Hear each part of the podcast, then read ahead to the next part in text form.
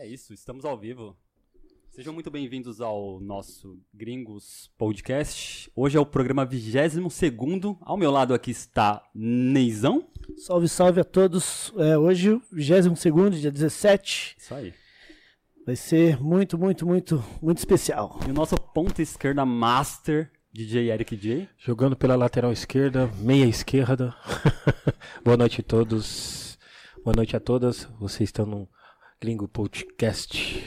É isso. Mais um programa aí. Hoje um programa muito especial. Vocês vão entender em breve por que eu tô aqui. Certo? E assim, uh, temos alguns agradecimentos a fazer aí, né? Não, Eric J, manda aí, qual que é? Exatamente. Queríamos agradecer o pessoal do Rap Forte. Lembrando que na página do Rap Forte estamos ao vivo, tá? Então corre lá pro Rap Forte também. E queria agradecer o Rap Nacional, RNS, Rap na Rede, Manos Caps Edifier. É isso aí. Neizão, a gente tá nas redes sociais também, né, velho? Quais são as nossas redes aí? Fala pra galera. Sim, sim. Aí, pessoal, todos que forem acompanhar hoje o nosso ilustre convidado, não esqueça de se inscrever no, no YouTube, certo? A, a ativar as notificações para receber a, as novidades. Temos o Instagram também, certo? Gringos Podcast, Facebook, beleza? E a lastra aí pra galera, pra todo mundo chegar, porque tá, tá crescendo cada vez mais. É isso aí. Agradecer também. E os membros, Harry? Então, os membros, para quem quiser ser membro e ajudar no projeto aí, o nosso humilde projeto, certo? A gente faz aqui com muito amor e carinho esse projeto para vocês. Aí estamos na 22 edição, velho. Vocês não sabem o corre que é. E assim, quiser colaborar, é, o link é apoia.se barra podcastgringos. Entra lá, tem algumas categorias lá, são três, tá? Tem a de 5, de 20, você já pode participar de sorteios, de alguns brindes que alguns convidados trazem e tal boné do Gringos Podcast, que eu tô usando yeah. aqui, ó. Yeah. Show, show. Monstro, certo? Yeah. E entre outras coisas, e tem um Gringo Master que você ganha esse boné, tá? É, o, o de 20 você participa de sorteio, e o de 100, que é o Gringo Master, aí você já ganha na lata esse boné aqui, fechou? Boa. Então é isso. E o nosso convidado de hoje é aí, Eric J, vamos aqueles adjetivos master lá, você manda? E aí? Tem muito, cara. A carreira dele é, é infinita, cara. Jovem ainda, entendeu? Mas, nossa, muita informação, muita informação. Hoje e é vamos dia. aprender mais ainda. A, a, a, a, aula hoje, aliás, é aula todo dia, todo programa é aula. Hoje é mais uma aula. Sim. Principalmente nós que somos DJs, né? E Sim. apreciadores da boa música. Isso é verdade. Entendeu? Então vai ser mais aquela, aquela aula, só que nós estamos de camarote, né? Entendeu? E você em casa, por favor, né, gente? Compartilhem. Compartilhe. Compartilhe. Certo? Hoje estamos, estamos com ele aqui. Meu Deus, eu precisava de um adjetivo, aquele forte. Professor. O professor, o VAPS. Não, padrinho, Vaps, viu? Né? Ele, é, ele, é, padrinho Master. de muitos, vamos falar sobre é, isso. Ele é padrinho, padrinho de muitos, hein? Padrinho de muitos. Entendeu? Zé Gonzalez. Boa noite. Salve, meus irmãos. Seja bem-vindo. Muito bom, cara. Meu, obrigado. Primeiro, uma honra estar aqui com vocês. Oh, é nossa. Pô, pra nós é... E obrigado pelos adjetivos. Sou seu fã, hein, irmão? Te, que isso, mano. Tinha mais coisa. Que, mano. Sou muito seu fã também, cara. Tamo juntas. Obrigado por me chamarem, mano. Tamo aqui pra... Aberto aqui pra vocês. É nóis, é Livro aberto aqui, Zego. Ô, Lego, da hora, mano. Isso aí. Zé, como... É quando você teve o primeiro contato com a música ali, quando foi? Alguém na sua, na sua família era músico, assim, que, que você teve essa entrada ou não, assim, você foi Cara, sozinho mesmo? É, tem alguns capítulos que, tipo, algumas passagens de influência. A primeira influência de disco, sim, sim. toca disco, isso sim, é, eu cresci nos anos 70, né? Eu nasci sim. em 69. Sim, sim. Então, assim, no auge dos 70 eu minha mãe curtia som, curtia rock, curtia grooves, curtia disco, curtia muito disco de novo, Sim. curtia Stevie Wonder, curtia é, Led Zeppelin, é uma mistura, é isso Sim, que eu sou. E ela gostava de gravar as fitas dela, cassete. Minha mãe. Que louco, que louco. gravava as fitas dela cassete e gravava as fitas dela editando também em rolo. É mesmo? uns splicezinhos já, mas não deixava eu mexer. Eu chegava pequenininho lá, queria pôr a mão fazer um scratch. Nossa, né? ela curtiu o quê, Zé? Minha mãe curtia tudo, cara. Sério? Curtia Steve Wonder. Eu, eu, eu, tenho bastante disco que era dela. Curtia muito disco, clá, clássicos. Que era a melhor disco, época, né? curtia hum, rock, Pink Floyd, isso, aquilo. Pô, legal. E daí, assim, foi uma coisa que eu assimilei aquela sonoridade, aquilo lá na época. Sim. Não era a minha parada, assim, mas eu curtia. Você tá em casa, né? Sim, Você curtia, eu ouvia, eu ouvia som, ouvia aquilo. E depois de alguns anos já comecei a andar de skate. Tipo, andei sério de skate, tipo, levava jeito. Ainda Ah, era que... bom? Você era bom? Pode falar, é bom, cara. É mesmo? Eu cheguei a, a competir em É, skate e tal, mas assim, o skate me fez me quebrar bastante braço, Imagine. isso, aquilo, ombro tal. E no skate eu já tive um contato com outros estilos musicais. Sim, sim. New Wave, punk rock, isso, e obviamente o hip hop, que eu acabei conhecendo é, na São Bento, na Praça Roosevelt, e conhecendo depois o Taíde, na rua. Caramba, mano. Conheci o Isso Taíde na foi rua. na época de 80 ali? Isso foi em 86. Sim. 85, 86. Essa época a Roosevelt já era a casa dos skatistas master, né? É, a gente andava de skate na Praça Roosevelt. Sim. E tinha uma galera que ficava na São Bento, mas tinha uma galera que ficava na Praça Roosevelt Ah, também. tá. Então, assim, na Praça Roosevelt ficava é, o Blau, galera do estilo selvagem, o Ru, Sim. o Uzi, Nossa, Uzi. o Fish, Fish. Caramba. vários caras. Vários caras. E ali foi tendo os primeiros contatos. Também, ao mesmo tempo, eu conheci o Taíde. O Taíde me levou na DJ Shop. O Fábio Macari trabalhava na DJ Shop. A gente Hum. começou a começar a sair do. Eu estava no objetivo da Paulista. Eu saía de lá, a gente ia na DJ Shopping e, e comprava uns discos. E eu já era skatista tal, já tinha, sei lá, tava com 17. E já comecei a já. é, eu competia e ao mesmo tempo, assim, teve algumas situações que. É, putz, quebrei o braço, quebrei o pulso. Sim. Vai ter um campeonato de skate, vou levar meus discos. Caramba. Já era amigo de todo mundo, falei, vou levar meus discos e vou tocar. Daí, ao mesmo tempo, eu conheci, via campeonato de skate, noite, o Arthur Veríssimo. Que Pode é tipo uma lenda Sim, sim. do underground aqui de São Paulo, meu padrinho, que eu também fui padrinho depois de várias pessoas, eu aprendi a ser padrinho com ele. Sim. E virei padrinho do filho dele, padrinho de batismo. Caramba, que depois. legal. É, batizei o filho dele. Mas o Arthur começou a me levar pra noite. Ele era DJ de vários lugares, vários lugares. Daí passei por Cais, cheguei a tocar no Rose Bombom, na primeiro Rose Bombom, mas não sabia porra nenhuma, nada, nada. Só era um cara que se jogava, não Sim. sabia mixar porra nenhuma, sabia nada, mas Você tinha, você ia pra cima. ia pra cima, ia pra cima. hora. Já tinha esse toca-disco, já tinha tudo. Eu já. não tinha, Sim, ainda não tinha. tinha. Daí depois, o Fábio Macari me conseguiu. Juntei um dinheirinho, consegui um par de umas SL 1800. Sim. 1800. Daí eu tive as primeiras. Antes de ter MK, a gente teve. Eu tive um par de, de 1800. E, meu, tive meu contato com, com. Daí eu fui parar. A gente tinha tido. Eu, eu pulei uma etapa ali.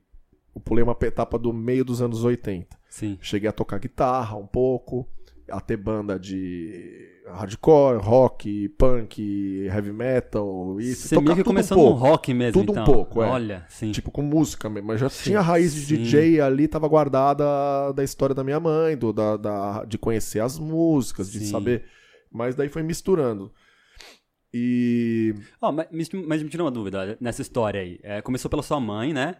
Aí essa migração pra você com skate e tal, foi mais influência dela mesmo, né? Essa migração. Você chegou a catar disco dela, coisa do sim, tipo? Sim, É? não, tem o disco dela. Numa época que eu tocava de vinil, vamos Sim. dizer, começo dos anos 90, tinha uns disquinhos ali guardado que veio dela, sim. o nome dela. Legal. Olha que louco. Mas essa fase de. de aprender a tocar guitarra, ter banda com os caras da rua, que nunca deu em nada, mas. Ah, mas, mas, mas que serviu pra exercitar, pra aprender a tocar, não bem, mas a entender o básico de tocar, que depois veio me servir. Isso me serve até hoje em dia né? pra produzir música, Na pra ter uma noção. é, foi o único contato com instrumentos que eu tive. Depois, lá na frente, depois com alguns músicos que eu trabalhei junto Sim. e tal. Mas essa fase de tocar pra esbarrar no hip hop e foi assim, quando a gente teve banda, um, um amigo tinha uma bateria eletrônica, tinha uma 909, um Nossa, amigo de, de rua, uma Holland 909, que depois virou a máquina do, do techno, do house e tal. Clássica. A gente foi parar no estúdio do com o Taíde. A gente foi parar no estúdio do. na casa do André, do Ira. E eles estavam produzindo. Estavam o Nazi, o André, o Taíde, o DJ1, eles estavam gravando Cultura de Rua. Que time, hein? Tava gravando Cultura de Caramba. Rua na época. Que time. E eu caí dentro do estúdio e eu vi o DJ1 pela primeira vez é, fazendo aquele Transformer dele tradicional. Sim. Caramba. Do, da Cherry Lynn, do Sim. To Be Real, ele fez Sim. ali. Got to be real, da hora. Caiu o queixo. Falei, caralho, o que, que é isso? Eu preciso fazer isso. Eu preciso aprender a fazer. Eu, que Foda-se a guitarra, põe ali. Eu quero fazer isso aqui, tá ligado? E ali, ali me despertou que eu queria ser DJ. Depois, na mesma época, lançou. é, algumas músicas saíram na época. Tava até na minha live do Twitch esses dias falando. Lançou Mars Pump Up the Volume, primeiro. Sim. Um pouco depois, Beat This, do Bomb the, Bomb Bass. the Bass. E, e na sequência, Page in Full, do É, Eric B. Rakim, com a versão do Cold Cut. Essas três músicas, tipo, com 50 samples cada uma. Eu falei, como que faz isso? Tipo, a gente precisa aprender a samplear. a gente precisa Então a gente foi atrás do primeiro sample. Sim. E foi ali, isso é- ainda nos anos 80, 88, alguma Nossa. coisa assim. É, onde. É- eu Praticamente- molhar a palavra. Molhar a palavra. aqui. Manda bala. Pra- praticamente onde nasceu tudo, né? Foi nessa época já também que você já tava em processo ali de entrar no Planet Ramp? Ou não? Ou foi Não. mais pra frente ainda? Não foi nessa época ainda, mas nessa época que eu conheci o D2. Ah, tá. O D2 andava de skate igual eu e colava nos campeonatos. Eu já tava nessa época já não tão skatista, já tava mais. Acho que isso aqui é mais legal, eu vou aqui não machuca, dá pra. Tá ligado? E continuava andando de skate, Marcelo colava no campeonato, sempre muito interessado por música. Depois colava pra falar comigo, meu, que som é esse que você tocou? Esse, esse, esse. Caramba, velho. Chegava me perguntando e era tipo, primeiro Public Enemy, é, Schoolie D, é, a gente trocando ideia de, de música. Sim. E sempre se trombava. Depois eu fui- tocar no Rio num campeonato. Marcelo colou também, ficou de canto ali, conversando das músicas. Sempre assim, a gente, Sim. tipo, trocando ideia. e ele nunca tinha tido nenhuma banda, nem nada, né? E depois de um tempo eu- eles gravaram o disco, né? Eu, na, na verdade, eu cheguei a tocar com o Defala. Na época que o Defala lançou um disco, Kings of Bullshit, fez Hollywood Rock, essas coisas Sim. Sim. fazia uns scratchzinho básico que eu tinha pegado assim, é... meu, é... e ia lá na, na loucura, aprendi, aprendi a fazer algumas coisas básicas ali na época. Toquei com o Defala e o D2 veio para São Paulo um pouco depois. Ia ter o lançamento do primeiro disco do Planet Ramp, já estava gravado, do usuário, ia ter o show de lançamento do usuário. Trombei eles na Vila Madalena, num bar, Mar... mas é, Marcelo, beleza? Amanhã vai lançar meu disco, não sei o que, vamos lá, vamos lá. Tô sem DJ, quer ir? Eu, vamos aí. Levei os toca-disco, Que louco. conheci os caras na passagem de som, conhecia já o Marcelo, mas não conhecia ninguém, e toquei. Sim. Sem ensaiar, só olhando lá. Fazer um scratch aqui, um amigo meu, o Apollo, meu parceiro, falou: leva um pedal da Boss, daqueles de guitarra, um pedal de eco, e você mete ali no toca-disco, e na pior das hipóteses o negócio fica lá, tchá, tchá, tchá, tchá. E aí começamos a inventar os scratch com, com eco, antes de ter Sim, os sim. eco em mixer, essas Sim, coisas. sim. Caramba. E ficava da hora mano. em com Puta rock, com banda junto. Então, assim, a gente Sim. criou meio que um estilo ali, na época de tocar usando um pedal de guitarra. Ligava o pedal no pé, assim. Nossa. No final, assim, um pedalzinho da Boss, né? Puta E esse estilo a gente foi. Daí na semana seguinte, o Marcelo, ah, vai ter show de novo. Curitiba, vamos aí? Vamos. Vai ter show aí de novo na semana que vem em Brasília, vamos aí? Vamos aí. Vamos pro Rio? Quando eu vi, passou um ano, dois anos, três anos, eu não saí mais e fui de 94 até o Planet dar aquele, aquela parada ali, entendeu? Sim. Nossa, que louco, velho. Não, pior que. É, então, mas aí, na, essa, essa parada do Planet e o rock, é, e misturar essa, essa coisa do rap, te- teve alguma influência ali na hora de criar ou meio que criou do nada mesmo? Você chamou ou foi assim Cara, mesmo? era a mistura exatamente Porque do que você a gente produziu é. várias, né? A Você formação do. Marcelo é muito parecida com a minha, a não ser a Hum. diferença é que ele é um cara que cresceu no samba, entendeu? Sim. Entendi. É, isso ele resgatou É, um pouco depois. sim. Mas a formação dele de skate e rap e rock e se juntar nessas coisas é parecida. Mesma tinha parada, né? gostos parecidos, muito Sim, em comum. sim. Legal. E a banda que ele juntou na época é porque era difícil produzir beats. Então vamos fazer o quê? Vamos produzir beats. Não vai ficar tão foda que nem os beats é, do it yourself, vamos fazer com o que a gente tem. Sim. Um baixista, um baterista, um guitarrista, uma coisinha aqui, uma coisinha ali e montou a banda assim, entendeu? Tinha, a gente não tinha, fora algumas pessoas que produziam rap num, num, num nível acima que, que já tinha alguns, vai, sei lá, Tio da Boni, isso, aquilo. Era difícil. Quantos tinham desses aqui? É, verdade. né? Não tinham vários caras pra fazer isso ainda no circuito de rock alternativo e tal. Sim, sim. Isso é verdade. Então, assim, é, o Marcelo formou o Planet por isso. Então, cada um tinha uma influência na banda e cada um fazia uma coisa e cada um tinha um estilo, né? Louco. Legal. Ô Zé, sobre o sample, que você falou que vocês começaram a estudar é, bastante, né, para produzir. Hoje em dia, hoje não, não tem muito, né, as músicas, as produções de hoje em dia, né? No geral, os pessoal não usa muito sample, né, como usavam-se nos anos 90, né? Sim, é de um tempo pra cá o pessoal usa bem pouco sample. Há um bom tempo, né? Na verdade, acho que vamos dizer. é, Surgiu Neptune sem sample, Timbaland sem sample, muita coisa Sim, tocada. Depois, um pouco depois, o Dirty Salt, depois Crunk, depois o Trap. Pararam de usar sample. Sim. Na verdade, o Tropikilla se destacou e surgiu porque a gente começou a usar sample. Já E a voltou. minha ideia, quando a legal. gente fez o Tropikillas, é lógico que é um assunto lá na frente, Sim. foi exatamente assim. Eu quero fazer um, um som de DJ é, que não dependa de MC, que não dependa de feat e que resgate a nossa forma de fazer música antiga, que foi quando surgiu as primeiras músicas, do, as primeiras, sei lá, 10, 15 músicas da gente eram todas de sample. Tinha sample no meio. E isso chamou a atenção de vários DJs. Falou assim: nossa, era isso que eu queria. Eu queria tocar coisa nova com uma cara antiga. Entendeu? E isso a gente não tinha ainda. Não foi um grande plano. Aconteceu. Legal. Só aconteceu, entendeu? Boa, boa. Louco. Nossa, que louco, mano. E foi nessa. E ali você, você também ajudou na produção do, do, do disco do D2 solo? O Eu Tirei a Onda? Sim, sim. Sim, eu trabalhei. Na verdade, assim. é, eu era DJ do D2 Sim. e do Planet. O. A histó- a história do Nuts é engraçada. o, o Nuts veio aqui, né? também. É, ele falou. É, por o que Nuts, é, o. Nuts eu, eu botei, é uma história engraçada que eu não sei se o Nuts contou. Eu coloquei o Nuts no carro, eu gravei o disco do Rapa, o Sim. Rapa Mundi. Sim, sim. E eles não tinham DJ, eles queriam um DJ, eu falei, vou levar um DJ pra vocês. Sim. Eu pus o Nuts no carro com 17 anos. Sim. O carro tinha um uninho, né? Fui no uninho, eu e o Nuts no uninho pro Rio. Sim. Rodamos com a polícia, fomos presos, depois soltou, depois não sei o quê. Tá Chegamos no Rio, o Nuts com brincadeira. 17 anos. Fui pedir pra mãe dele pra levar ele pro, pro Rio e tal. E cheguei lá no ensaio. Daí, cadê o DJ? O Yuko, os caras. Tá aqui o DJ. Que? Essa criança aí? mano, esse aí tem 12 anos, mano. Tá de... Eu- ele tinha 17, mas ele tinha cara de 12. Sei. Ou 13, entendeu? Daí o Nuts pegou um emprego ali e foi, foi bem pra caralho, ficou um ano. Nesse um ano que passou, a gente foi preso com, com o Planet. A gente foi Pode preso. crer. A gente foi preso em Brasília, Brasília, né? isso, aquilo. Sim. Passamos uma semana preso em Brasília tal. É, tipo, Mas- acusação de apologia. Fomos absolvidos já alguns anos depois. Vendeu disco pra caralho. A gente fez.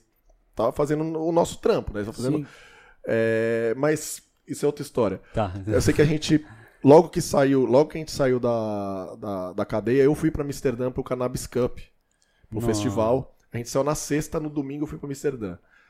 O Nuts tava no Rapa, super popstar. O dólar Sim. era um, um, menos de um.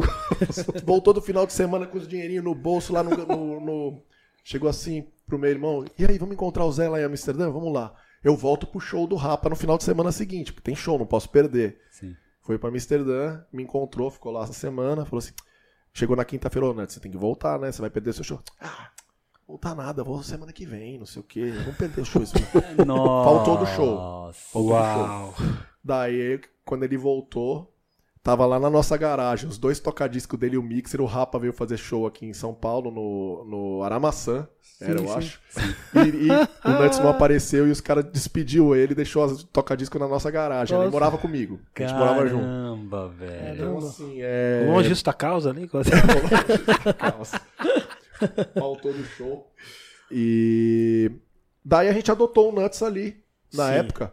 É, eu e o Marcelo começamos a levar em show do Planet, isso. O Nuts já tinha uma SP 1200. Ah, tá. Ele já tava Outra produzindo num nível Já tava já na alquimia, ele já tava indo atrás da fonte. Sim. A gente já era mais loucão, tal, mas o Nuts era o, o garoto prodígio da parada, entendeu? Assim, Ele era nerdão, né? é, ele era o, o nerdão Sim. e tipo já tava dominando a SP, mas a gente não tinha ido ainda para as MPCs. Sim, sim. Daí a gente. Ele su- surgiu com algumas músicas. Na época tinha uma demo do Samba de Primeira, que ele já era o sample do, do Sérgio Mendes, do Tim Dondon. Era muito parecido com o que a música virou depois. E o Marcelo, mano, vamos fazer a gente proibido de fazer show. Fudido por causa do, do, do processo. Todo lugar que mar- marcava um show cancelava. Putz, Marcava um show, tinha que- já tinha que viajar com advogado junto pra tirar habeas corpus. E já iam prender a gente, já tiravam o habeas corpus. Ficou uma treta. Marcelo, vamos gravar um solo e a gente e resolvemos gravar o solo e a gente e a gente formou na época o Dizzy Cuts, Sim. que era, vamos dizer, o que a gente tinha em casa era a nossa, era o Did, era o, eu chamava o Nuts de Diz Nuts, porque eu- ele ele ele antes assinava Teixeirinha, É, é, mesmo. Ele falou. Daí a gente botou. Eu batizei ele no dia do. Foi uma festa de aniversário minha. E eu fiz um flyer, eu nem perguntei pra ele. Tinha acabado de lançar o Chronic. E falava Diz Nuts. Não sei o que. Eu botei Rodrigo Diz Nuts no flyer. Ah, e ficou. Depois então ele é tirou o. Rodrigo e deixou só. Só Nuts. que louco. Eu batizei ele assim. E Ficou bem louco, hein? daí a gente fechou um contrato pro, pro Eu Tirei Onda e fomos para os Estados Unidos buscar os equipamentos. Meu, contrato de gravadora na época era uma coisa. O Planet tinha vendido um milhão de discos. Sim, É, sim. entendeu? A, a parada tava bombada, tá ligado? A gente tava rockstar mesmo. A gente era rockstar, tá ligado? O Planet na época foi tipo o Cypress, o Beast Boys Sim, sim. daqui, É, tá ligado? verdade, então assim, a é. gente foi para os Estados Unidos para gravar o, o, o- o disco. A gente foi para os Estados Unidos para comprar equipamento, para montar um estúdio. A gente foi para os Estados Unidos, comprou MPC 808, microfone, é, Pro Tools, montamos um estúdio. E o Nuts, no final de semana que a gente foi fazer show, quando a gente voltou, ele já dominava MPC. Ele já tava mexendo nele, já fiz o disco inteiro, tá ligado? A parada dele.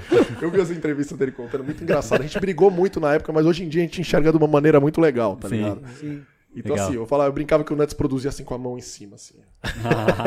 escondendo os atalhos, tá ligado? Ele produzia pra ninguém ver, tá ligado? Como que ele mexia na, na MPC. E ensinou um monte de gente, me ensinou, eu aprendi de outro jeito também. A gente foi lá, fez, eu tirei a onda. É, na, é, Aí na verdade, eu pulei o capítulo do. Dos Cães Ladram. Foi, o- foi o disco que a gente fez antes. Antes dos Ah, Cães tá. Ladram. é, no- nos Cães Ladram, eu, fui para os Estados Unidos, eu e o Marcelo, para eu, Marcelo e o Rafael, e fomos trampar com o Mário Caldato, Sim. que foi o nosso, meu padrinho de produção, é, vamos dizer, meu padrinho de saber organizar a música, de aprender a arranjar, de como construir, que é uma coisa que eu usei em todas as parcerias que eu tive, e, e o Mário, Mário Caldato é meu grande mentor, e de várias outras pessoas também. Mas assim, o Caldato me botou num, num caminho ali. Pra depois no Eu Tire Onda a gente aplicar, e depois do Eu Tire Onda, depois que o Nuts pegou a manha das máquinas, eu pegar a manha do meu jeito, cada um tem um jeito, como ele já mexia na SP, que é um sampler mais Verdade. picotado, é uma coisa de. São 12 segundos, é 2 segundos e meio por tecla. Imagina a galera fazendo música hoje em dia. Uma tecla interrompe a outra, é um. É, É um caos, eu, eu- a SP tem um puta som, é uma máquina única, né? A gente. Depois eu tirei a onda, a gente fez uma turnê com o Dizzy Cuts por um tempo. E... É mesmo, velho? É, a gente Caramba. fez alguns shows de lançamento com dois É DJs, isso que eu ia falar, dois com o DJs. Jackson no vocal, com o Black Alien participando, Nossa. alguns shows com o Speed. A gente fez uns shows grandes com percussão, Legal, com, com o Bira Show, que era da Mangueira, o Valtinho. Tô tentando lembrar que eram os moleques do Funk em Lata, dois. ah, e o outro, o Tuca, que era filho do Bezerra da Silva, é filho do, do Sim. Sim. Tuca, tipo, monstro também na percussão. Era, um, era uma, Uma, era uma gangue. posse mesmo, uma gangue. O show, show, a turnê do Tira Onda foi muito louca. E no meio dela, fases, né? De cada um. O Nuts teve a fase de loucura dele também. É, ele, ele comentou. Ele saiu. Ele comentou. Eu, já era tão, tanta loucura na época que a gente já nem sabe direito o que que aconteceu. Sim. Mas a gente aconteceu. Aconteceu muita coisa ao mesmo muita tempo. coisa né? ao mesmo tempo. A gente se distanciou e logo depois do Tire a Onda, é, eu comprei minha MPC e comecei a produzir sem parar. Eu, eu produzi algumas coisas sozinho de rap nacional aqui. E no VMB eu já conhecia o Brown, os caras, o é, de vista, de trombar, de show, a gente mais ou menos da mesma geração Sim. os caras colaram. A gente fez um VMB que a gente tocou Marcelo, com Bezerra da Silva, com, é, com Martinho da Vila, com o Tuca, que era filho do Bezerra, com a Martinalha. E tinha uns beats ali. E no ensaio o Racionais tocou. E o Racionais ganhou aquele VMB icônico que o Racionais entrou. Todo mundo veio atrás pra ver as máquinas. E a gente falou sobre isso. E os caras foram para os Estados Unidos. Quando a gente foi gravar o clipe do Eu Tirei a Onda, é, eu trombei Brown, Blue, os caras compraram a máquina. Daí falei, na volta você vai ter que colar lá, vai ter que ensinar nós, vai ter que ensinar a gente. E eu comecei a colar com os caras direto. E nesse meio tempo, o Brown tava produzindo o 509E. A gente Sim. produziu bastante coisa na minha casa, junto. Pode crer. E a gente produziu bastante coisa na casa do Brown também, nessa época. E gravamos disco lá. Sim, sim. Eu já tinha feito algumas outras coisas ali. Já tinha feito um- umas faixas pro SNJ. Sabotagem também? Sabotagem foi mais pra frente. Sim. Foi mais pra frente ainda? Foi. Caramba. É, sabotagem foi lá pra frente. 2001? 2001 foi sabotagem. É, demorou um tempinho pra Sim. fazer. Daí, inclusive, tem uma história engraçada que eu conto.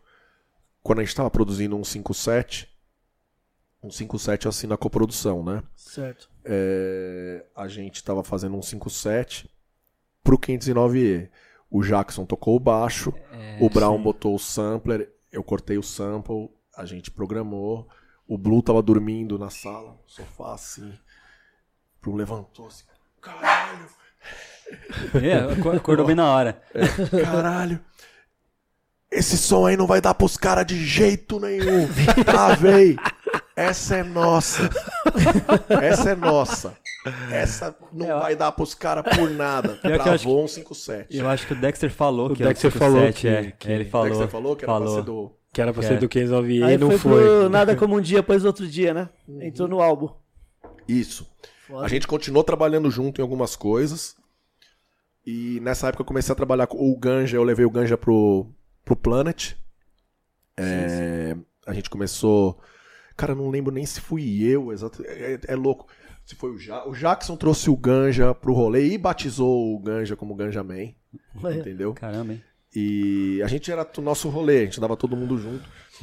E o Ganja já estava trabalhando, já tinha, já, já tinha estúdio, já tinha o ouvido, já trabalhava mais na engenharia, então já complementava, tocava uns instrumentos. Então, assim, nossa parada de produção já ficou mais pá. Precisava de uma guitarra, Ganja Man, baixo, depois tacava na MPC, não precisava samplear um disco. O Ganja é embaçado, né, velho? E a gente fez bastante coisa junto ali. Fizemos uma sequência de coisas juntos ali. Sim. E depois o Brown convidou a gente pra trabalhar no. A gente fez o Sabotagem daí. Fizeram o Brown me convidou pro Sabotagem. Me convidou pra produzir o Sabotagem. Quem tava no, no time de produção de sabotagem? Você, Ganja, conta, fala alguns É, caras na aí. verdade o Brown me convidou Tá. e eu convidei o Ganja. Sim. E a gente foi pro Tejo, que era do, do Instituto. Na casa do Tejo, um estúdiozinho na sala também. E daí tinha o time RZO. Cia, Sim. é, Elião, Sandrão, colava o Negrúcio, colava. Meu, colava todo mundo. Era uma- É, a família RZO. Fazer o disco da tipo colava uma também. missa, né, velho? É. Da hora. É, e a gente ficou um tempo. A gente achou que ia ser um negócio que ia ser feito em. A gente achou que ia fazer em dois meses. O disco de sabotagem demorou oito, dez meses pra fazer. Eu Nossa, acho. Caramba, velho. Eu acho hoje em dia que foi tipo quase uns 10 meses. Dez meses? É, a gente daí, isso que eu gosto de falar. O Brown testou, na verdade o Brown me testou primeiro com o Cascão e com a trilha sonora do Gueto. Sim. Vai sair, sair um amigo meu aí, vou mandar você fazer um som com ele. Me mandou pro Cascão primeiro. Passou no teste. Daí mandou pro 509E. Depois foi pro E Sabotagem. no Cascão você produzia Favela Sinistra, né? Isso. A gente chegou a fazer um som que acho que nem lançou, cara. Que Caramba. tinham falado pra mim que era favela, achei- falaram que era seu, mas eu falei, ah, preciso Cara, perguntar, né? Se pá é, cara. Eu preciso buscar os neurônios. Mas a gente fez som, a gente produziu um som pro trilha sonora do Gueto logo que, na semana que o Cascão saiu, que o, que o Sim. Cascão foi solto. Sim, sim. Na semana, na primeira semana. Daí depois a gente fez o 509E, depois o Sabotagem, pra depois chegar no Racionais. Depois do Sabotagem, a qualidade do disco do Sabotagem foi tipo uma coisa que, vamos dizer, eu tirei onda, é uma qualidade gringa e foi gravado fora. Sim. Sim. O, o Rap Compromisso foi uma qualidade de que pulou pra fora pra época, tá ligado? Daí a gente Sim. foi pra trabalhar nesse disco do Racionais na produção técnica O, do disco. o do Sabotagem foi mixado aqui ou lá fora? Masterizado? Foi aqui. Foi aqui? E masterizado aqui. Ah, também. tá. É. Por causa da qualidade. Pra um disco feito totalmente aqui, foi um disco que levou pra um outro nível. É, Obviamente, a verdade. YB é um estúdio que a gente trabalhou muito. Vixe. Tirava um puta som já pra época e era um parceiraço. O Kaká, o Maurício, virou muito parceiro do Brown depois. Ele não, ele não queria mais gravar em outro estúdio, ele fez quase tudo dele lá. E a gente fez bastante disco lá, vários discos a gente fez lá. Louco, Caramba, louco. E Depois veio, depois se- é, veio o disco dos Racionais. Aí vocês Depois os convidados. Nacionais, que demorou uma cota também. Sim. Também a gente achava que era um trabalho de três meses, foi um trabalho de quase ano também. Ô, louco. Sei lá, parece que parecia mais, ser mais fácil, né? Aí mas só esticava. sempre tinha alguma coisa pra fazer, sempre tinha alguma coisa pra melhorar, sempre tinha alguma base pra mexer, sempre tinha um vocal novo pra gravar e cada um com a sua parte. O Ed Rock fez a parte dele, o Brown fez a parte dele, algumas partes depois juntaram. É, um pouco antes eu tive bastante no Ed Rock também. Sim, sim. É, uma faixa que eu tava lembrando outro dia, pra ter um flashback. Eu fui pro estúdio com o Ed Rock pra traquear o H. Aço. Sim. Cara, Ele legal, participou mano. do DMN, né? H.A.C. com o DMN. dele. Isso. A participação dele. Isso, o Ed Rock produziu, né? E tinha participação, ele. Mano, cola aqui, tô precisando descarregar essa MPC, abrir em. Tem mais de oito canais. A gente precisa abrir e depois traquear duas vezes. E... Lembra, eu fui lá pro estúdio lá com ele, a gente quebrou a cabeça e a gente conseguiu fazer. né? Mas Que louco. não fui eu que fiz. Já mas eu tava lá no dia disparando o play Que louco, junto, mano. entendeu? Que louco, que louco, mano. Saudade, Cocão. Que louco, mano. Mano, teve alguma que você produziu assim, mano, que você falou, mano, falta, sabe quando falta um, de- um detalhe assim? Você fala, puta, acho que falta aquele detalhe, eu preciso. Um exemplo, um chimbal, eu preciso mudar aquele chimbal ali. Se, se eu mudar aquele chimbal, vai, vai ficar foda, tá ligado? Tipo, já. Lógico que teve essa situação. Ou o sample, você fala, puta, esse sample ainda não tá aquele, não tá do jeito que eu quero, Cara, tá eu ligado? sou muito apegado, tá ligado? Eu, na verdade, eu faço. Sim. E quando foi, foi. Depois eu melhoro na próxima. Eu não sou um cara que fica muito segurando as coisas, tá ligado? Tipo assim, Sim. tudo que eu fiz, eu logo depois eu eu, eu ponho pra fora. Porque se eu ficar segurando, eu vou tentar achar a batida perfeita e não vou achar nunca. Sim. Tá sim, ligado? Então, assim, a batida boa é aquela que você lançou. sim. Não a que você guardou, tá ligado? Então, assim, é... você fica guardando pra melhorar, melhorar, melhorar, melhorar. Daí você já perde a noção do que, que é bom e do que, que é ruim. Ah, Você tem que dar um, um- um toque pro Nuts, então. Ele falou que tá um monte de coisa guardada Eu lá. sei.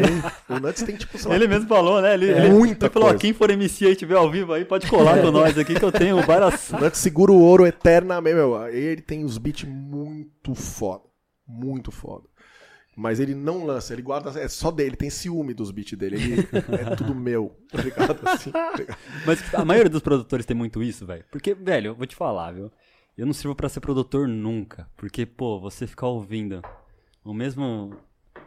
Sabe, mano, vocês ouvem o mesmo trecho acho que umas 100 vezes, né, velho? O mesmo trechinho de, de 6 segundos, né? É mais ou menos assim, né? Tem que gostar, né, Zé? Tem que Pra gostar poder muito. Eu produzir, tive né? alguns parceiros de produção musical. É, O Marcelo, D2 é um parceiraço, ele- a gente é bem objetivo. A gente tá gostando, tá gostando? A gente vai. É que, é, le- que é legal. segurança a gente vai.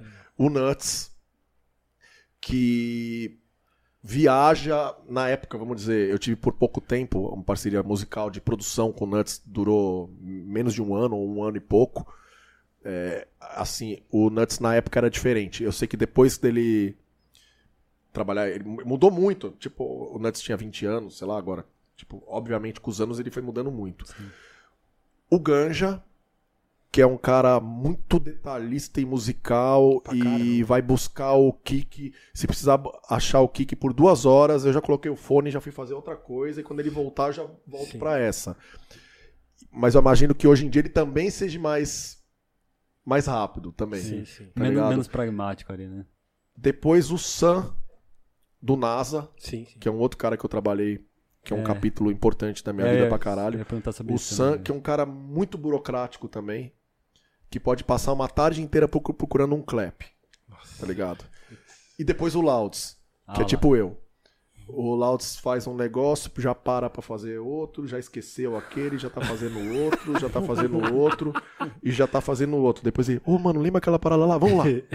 E, e- e, ao mesmo tempo, é, sabe, é tipo déficit de atenção. Eu, eu tenho um certo déficit de atenção, eu não sei se o Louds tem, mas eu imagino que não é nem déficit de atenção, é 500 coisas ao mesmo tempo.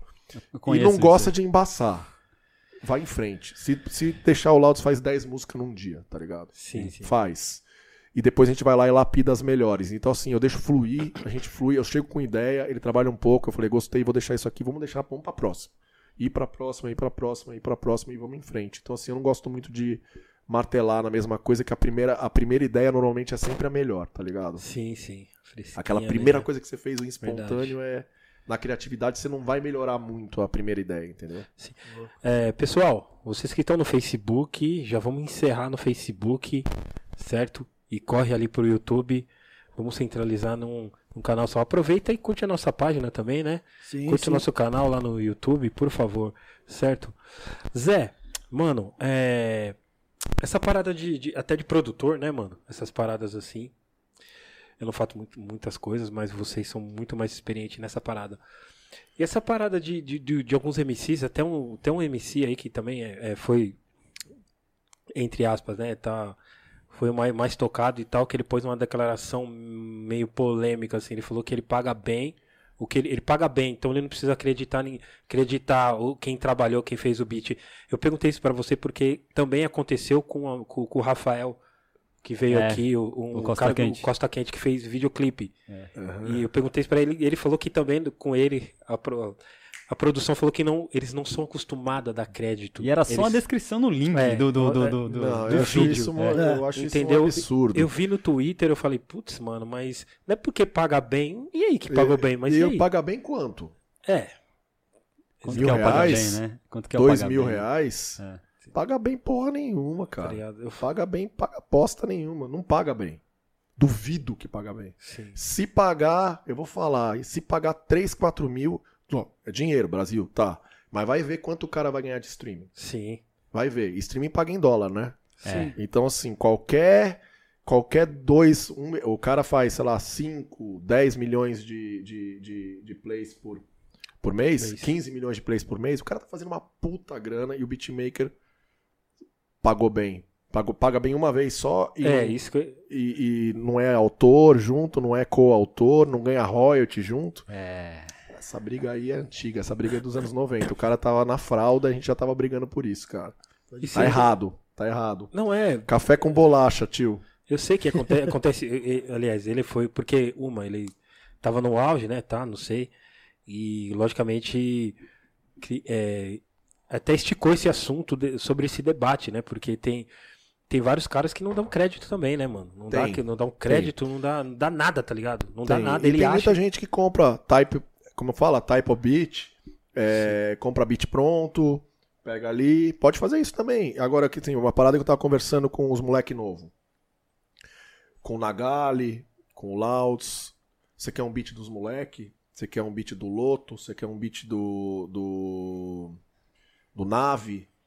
Você tem que pagar que nem compra uma roupa de grife. Você tem É que verdade. pagar aquilo. Senão você pega de outros caras, cara. Vai ter, vai ter gente que vai sempre aceitar.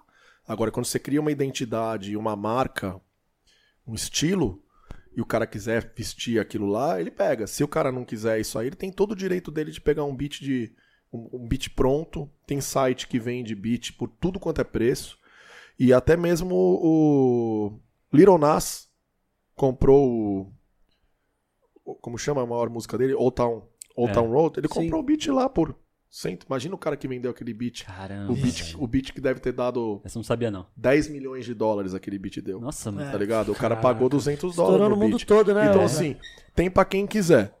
Verdade. Quer comprar o beat? Tem. Quer um beat do cara? Paga o beat, dá o crédito, dá o royalty. Ou não. Então assim, ele pode. O combinado não sai caro. Sim.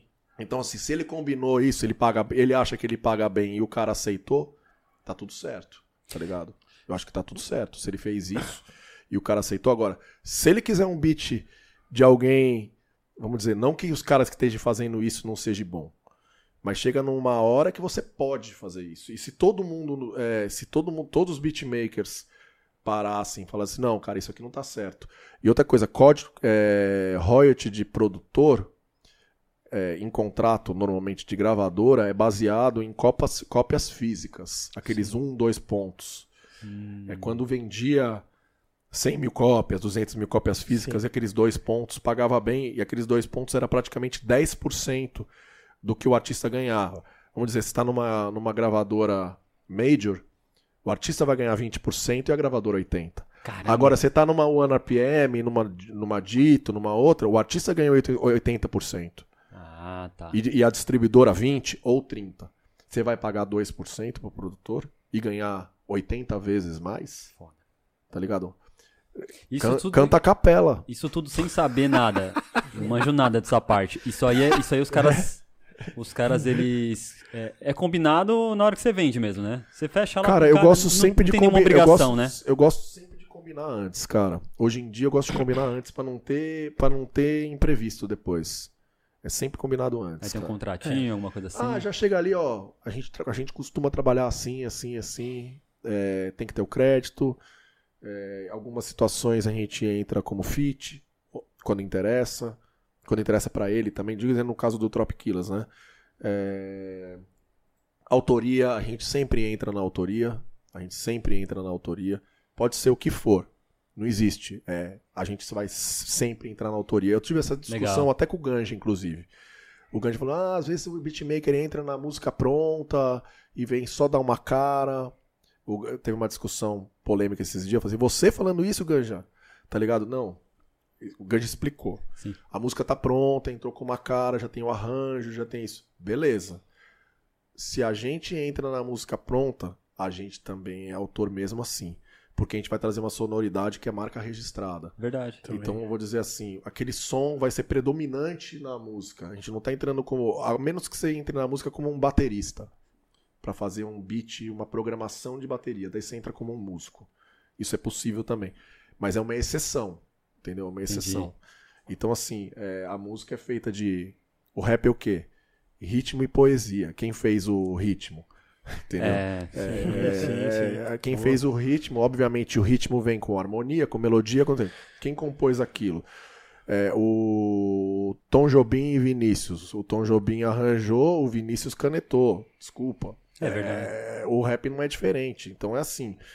A gente tem que enxergar que é assim que funciona, entendeu? Então assim. Só que ao mesmo tempo tem a, a... ser beatmaker hoje em dia tá muito mais difícil, porque é tão fácil que você ser bom e se destacar é difícil. É. Porque tem tudo na mão. Tutorial de tudo. Programa de graça, pirata. Splice, baixa timbre. Então assim, você vai- todo mundo faz beat. Entendeu? Então assim, quem faz beat bem é tipo é, é um em mil, cara. Sim, sim. Quem faz beat. Não, minto, desculpa. Quem faz beat bem? Muita gente faz beat bem. Quem faz beat sen- sensacional e diferente? Tá, e é um em mil. E esses caras têm que. Obviamente, você vai criar uma marca, o marketing para você chegar como, como produtor, a, sua, a marca que tem em volta, a sua, sua sonori- sonoridade própria. Isso aí vale dinheiro, entendeu? Isso aí. É, isso, sim. isso vai com o tempo, né, velho? Sim, sim. Eu, eu até perguntei isso porque assim, eu- o Zé, tipo assim, às vezes o cara, o cara, um moleque, um exemplo, um moleque que faz um beat pra um cara desse, tá ligado? E aí ele não tem crédito. Aí como que ele vai provar que o beat é dele, tá entendendo? Tipo, aí, aí tipo, até ele vai apresentar pro outro cara, mano, eu que fiz o beat de tal cara ali, mas cadê seu nome? Tipo, É. tá, me prova que é. Me não é prova. vantajoso pro cara. Você entende? Em, em- puta, é fogo. É, em- Se o cara vai ganhar uma vez só, que pagou bem, de repente com esse dinheiro dessa primeira vez que ele pagou bem, ele vai poder dar um upgrade no equipamento, vai isso, aquilo, e ele vai tal, e é necessário. É Necessário Sim, às vezes. sim, sim. Eu, não, eu não. Eu não. De forma alguma, eu vou dizer pra um cara de 18, 19, 20, 25, seja que idade que for, de se submeter a fazer isso. Mas é um cara que tá estabilizado, trabalhando, tá na indústria, tá produzindo, você não pode aceitar isso. Sim, Tá sim. ligado? Você não pode. Se você tá já no- na, na corrida, você não pode aceitar isso. Sim. Tá?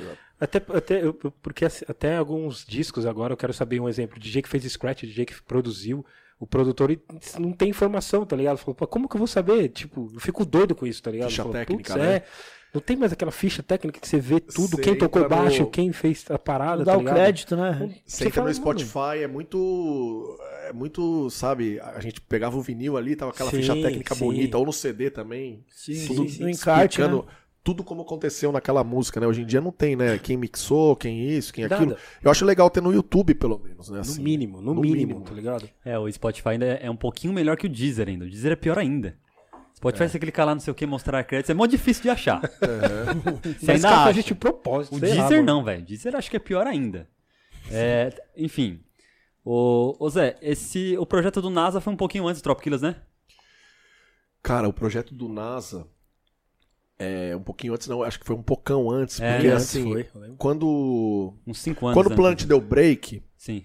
parou, eu fui embora, eu vendi tudo que eu tinha. Pra você ver, né? Eu entrei no, no auge do Planet, o dólar era menos de um real. Eu fui embora do Brasil. hum, cara, eu lembro que o Sabotagem morreu dia 20 de janeiro de 2003. É, É, três. 20 de janeiro de 2003. Eu ia embora no dia. Eu ia embora do Brasil. Eu, na época, tipo, tinha saído do Planet, tinha feito tudo que eu podia fazer. Tinha produzido uma porrada de disco. É, eu não tinha. Eu, eu precisava buscar alguma coisa a mais tal. Eu vendi tudo que eu tinha. Vendi meu carro, minha MPC, minhas NS10, minha mesa, meu Pro Tools. Eu sei que tipo, o dólar tava altão. O dólar já tava 3,60. Caramba. 3,60 na época. Tá ligado?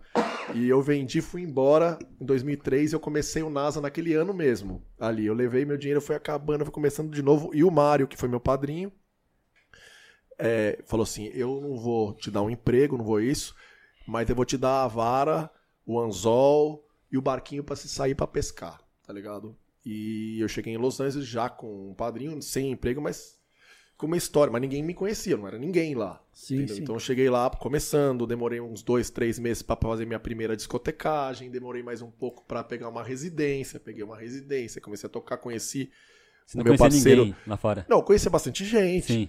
Mas assim, pra você entrar É. numa panela. vai, vai aqui em São Paulo, você. Fala aí, São Paulo é difícil pra caramba. Imagina você chegar num outro país. É Tá verdade. ligado? Então, assim. Eu demorei um tempo pra começar a me estabelecer e eu conheci esse parceiro, o Sam, do NASA, que tinha acabado de comprar a primeira MPC dele. Eu falei, isso aí eu manjo, eu posso ajudar o cara, tá ligado? e fui pro estúdio com ele, comecei a trabalhar, a gente, a gente fez uns beats. Legal. Eu saquei um sample do Tony Bizarro ali e fizemos um beatzão. Levamos no. foi- a gente foi pro Rock the Bells pro festival. E teve o Utan lá. Caramba. O Utan completo. Sim, sim. Com o Old Dirty e o caralho. Aí sim. Tá ligado? E. Cara, a vida é muito louca, né? Eu sempre fui fã do Beast antes de conhecer o Mario. Depois, no final, eu fui morar e o Mario foi produzir o Planet. Então, a mesma coisa. é, eu sempre curti muito Farside. Sim. E o Fat Lip apareceu. O Fat Lip tava numa fase bem ruim, sem casa. Imagina, Farside, dois putos discos, Sim, sim. dos discos mais foda da história, tá ligado? E o trombão Fat Lip, pusemos ele no carro e fomos pra São Bernardino pra ir no show do.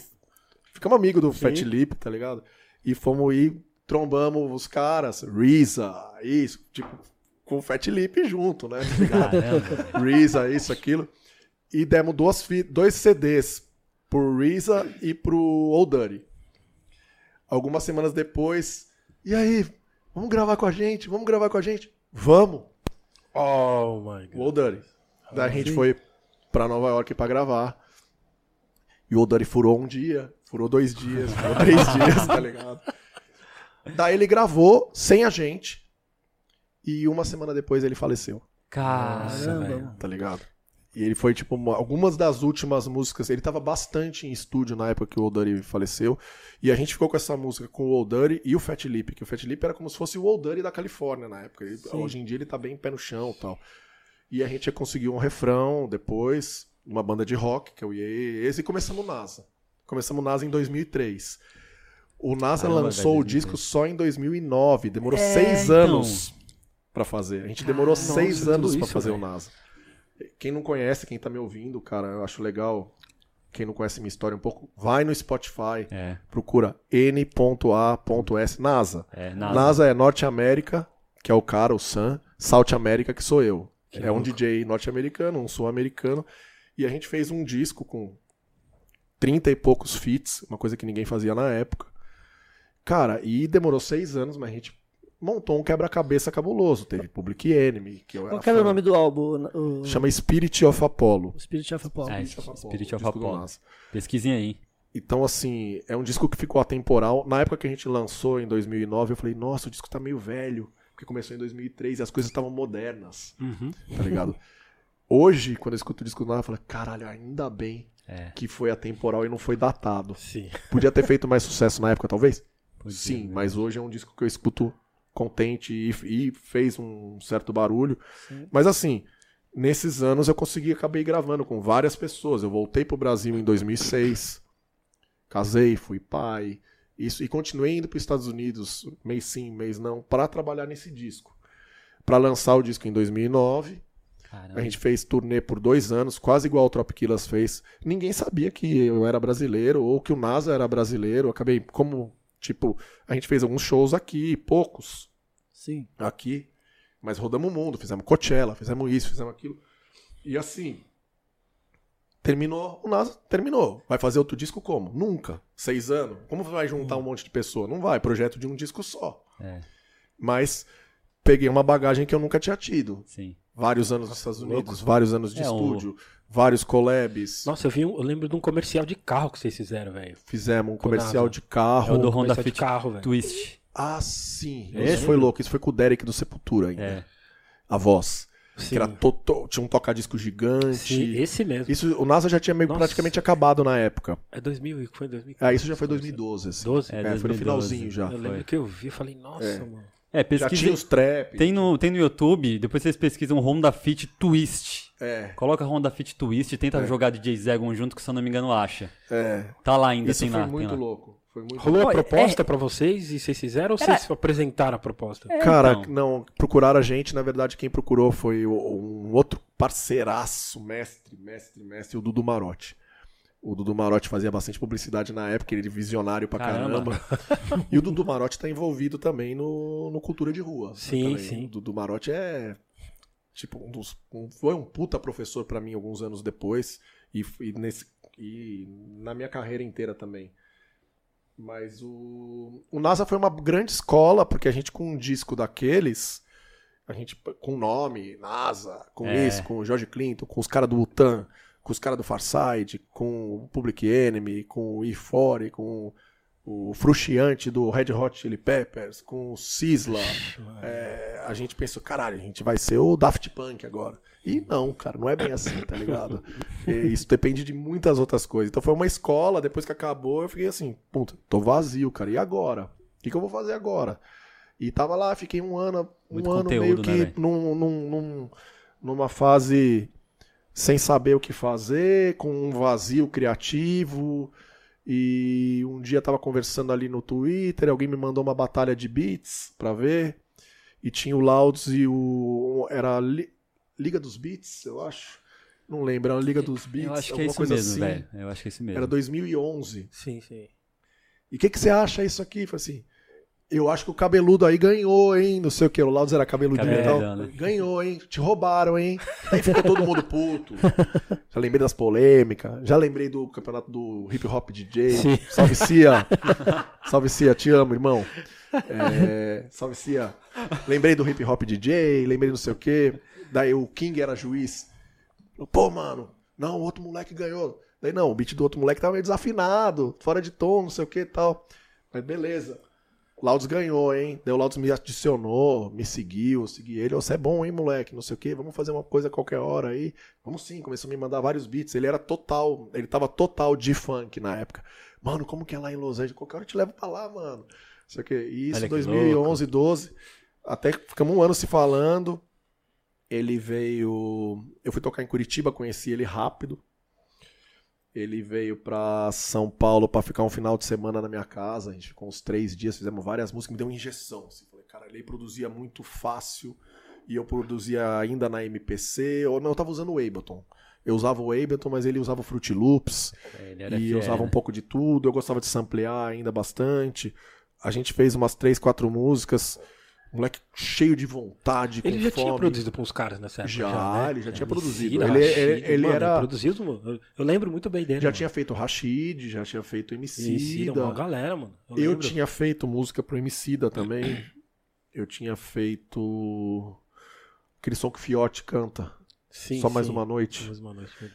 E a gente tá no mesmo disco, isso. Ele.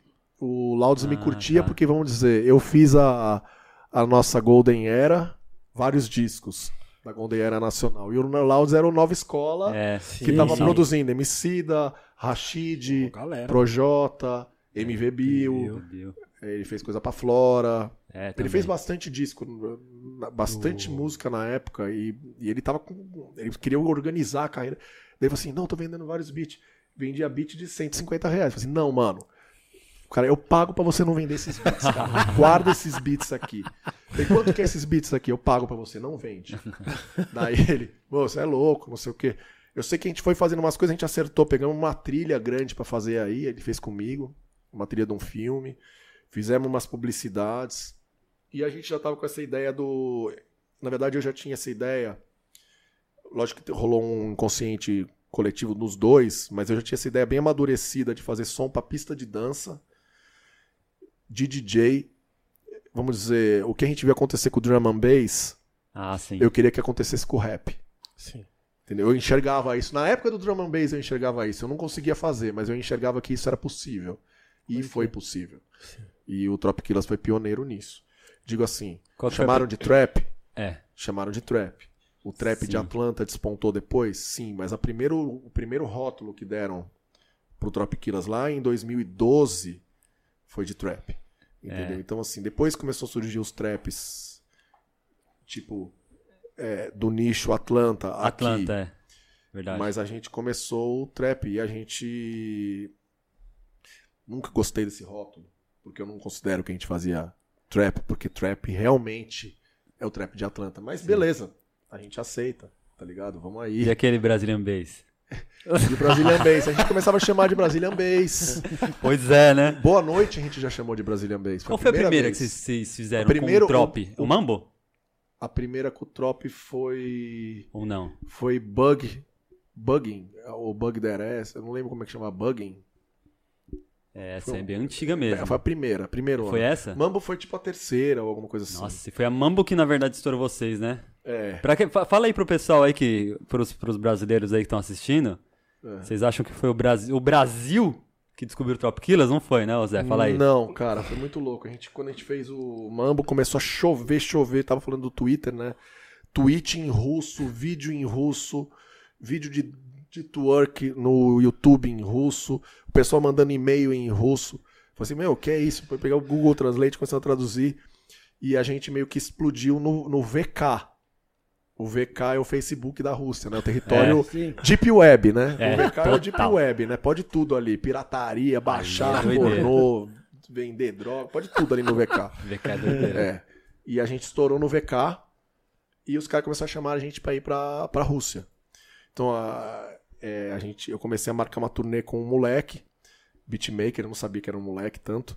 Era o Sudden Beats, um moleque lá de São Petersburgo. Sim. E a gente foi pra turnê, fui eu, o Louds, eu respondendo e-mail, sem empresário, sem ninguém. Gente. Tipo, sem ninguém, sem a gente respondendo e-mail, o cara com Google, Google Translate. A gente sei que a gente foi parar lá na Rússia pra fazer cinco shows. Cara, chegou lá, nosso contratante tinha. 17 anos, parecia o Nuts o Rapa.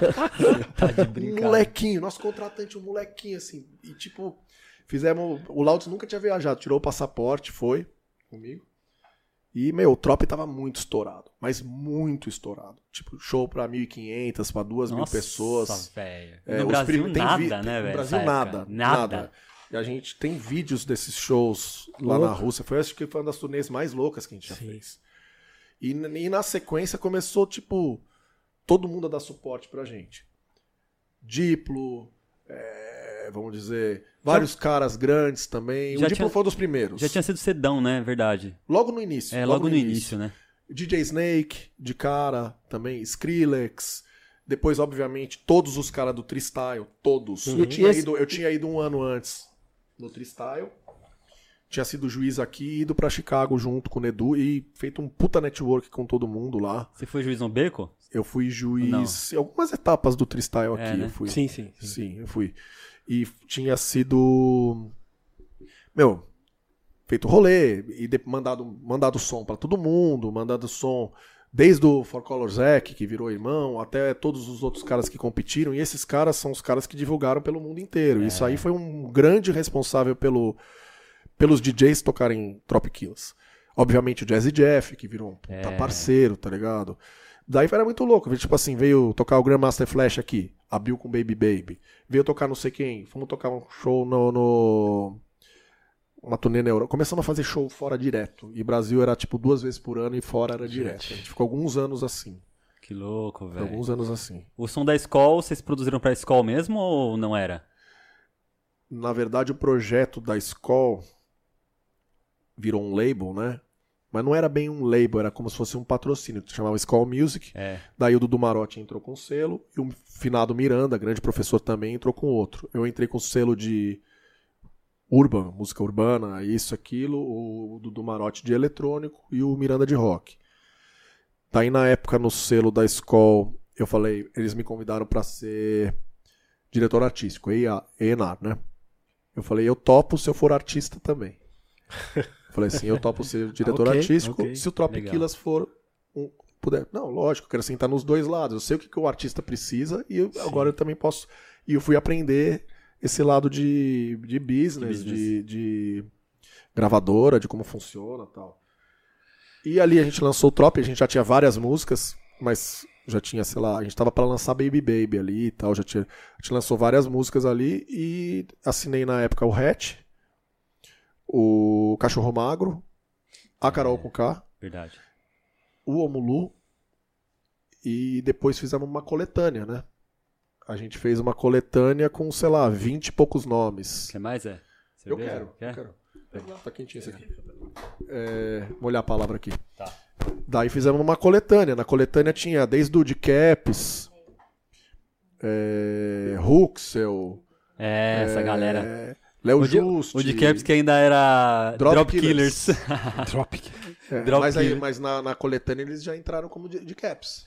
é, foi rápido, né? Foi você que deu toque pra eles, né? Você sim, fala- sim, Eu falei, meu, Drop Killers, tipo, não é um nome legal que alguém vai chamar alguém, tá ligado? Eu mesmo não tinha prestado atenção É. com esse nome, mas eu- começou a conversar. Daí eles foram adaptando o nome até chegar, entendeu? Verdade. No nome, mas.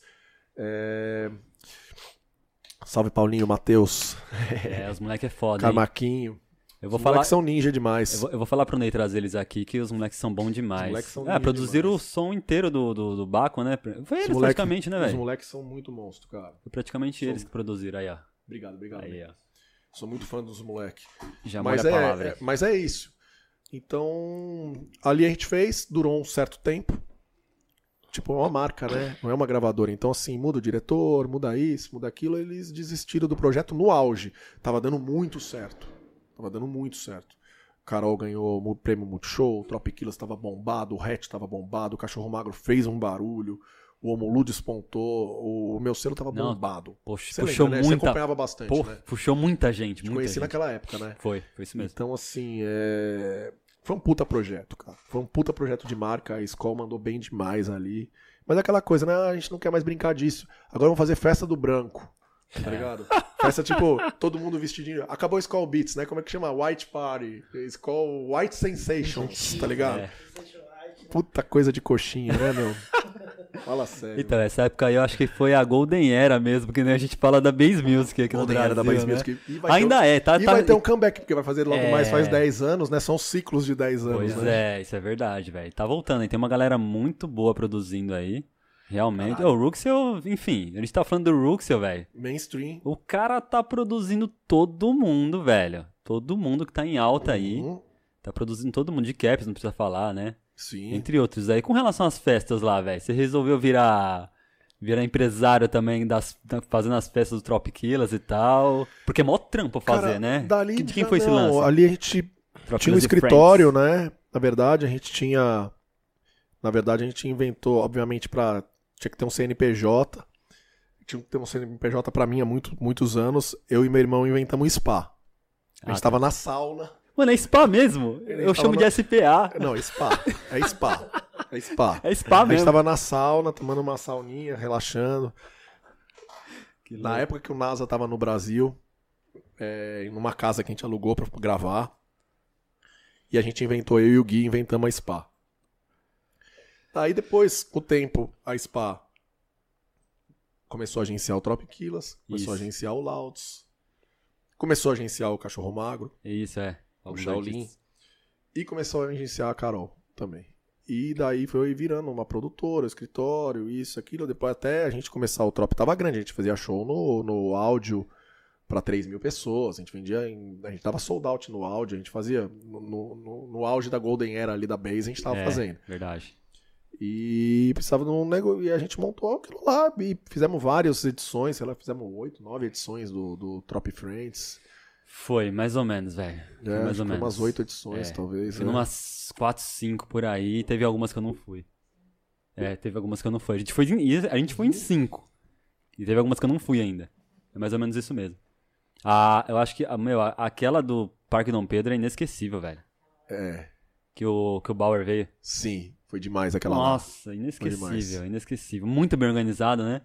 Eu fiquei brother até do, do produtor lá, do, do, do- Esqueci o nome dele. Ele faz agora o, o, aquele restaurante lá em cima do, do guindaste. Eu esqueci o nome dele, pô. Ele é um dos produtores lá na, do, do, do, do, do Parque Dom Pedro lá. É mesmo? É. Eu não, eu Cara- não tô lembrado quem é, me apresenta. Eu não lembro quem era. Ele, ele faz, o, ele faz um, um evento lá no Ibira. Ele, é lá perto do Ibirapuera, lá, um guindaste, é um restaurante céu aberto. Que legal. Sky, Sky alguma coisa. Sky alguma coisa. Olha, Sky, louco. Sky, é, Sky é alguma coisa. Vodka. Enfim.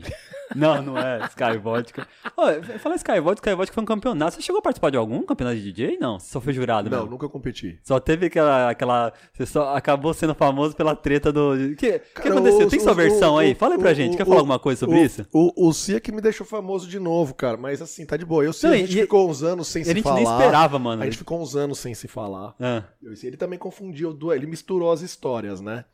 Porque o ano que ele perdeu pro Nuts, ah. que foi o ano que ele falou que o Nuts acendeu baseado, isso aqui, ele não era juiz. É, É, não. igual o Nuts falou, Ah. o Nuts tava. O Cia tava na zona de conforto dele ali. Entendi. Tá ligado? O Nuts ganhou aquele campeonato forte.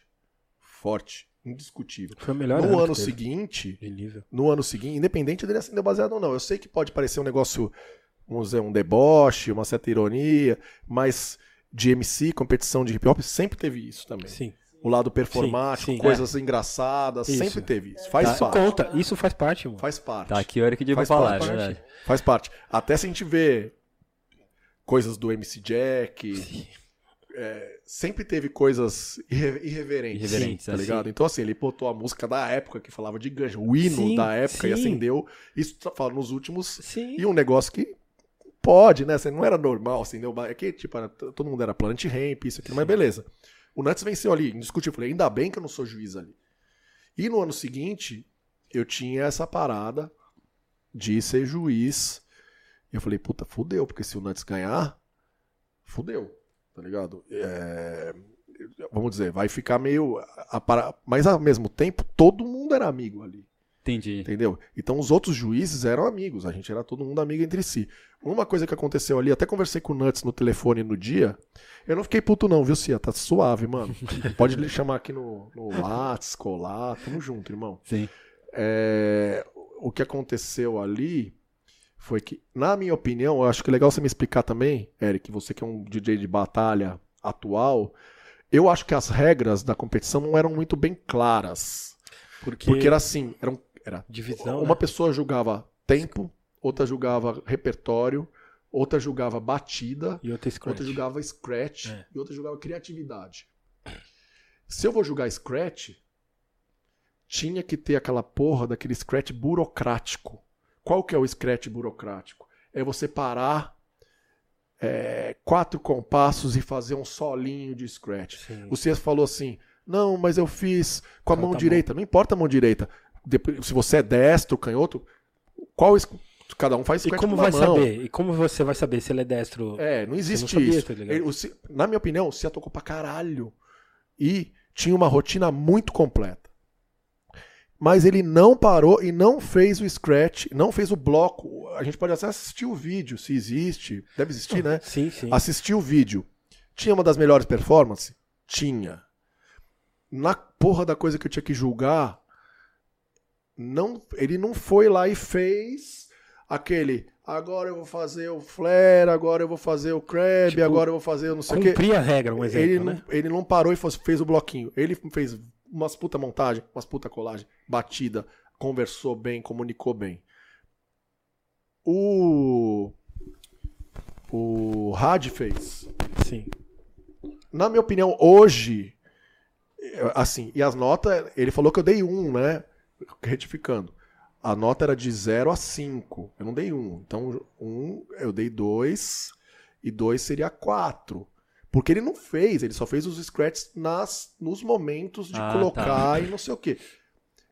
Eu fui um pouco errado, julgando hoje em dia. Acho que, eu acho que por uma questão de consciência, talvez eu tivesse devesse ter dado um 6, vamos dizer, um 3 pra Três. Sim. entendeu? E eu não tava esperando o Nuts. Quando o Nuts errou e se fudeu, eu falei, nossa, ainda bem, cara. Ainda bem que o Nuts nem competiu.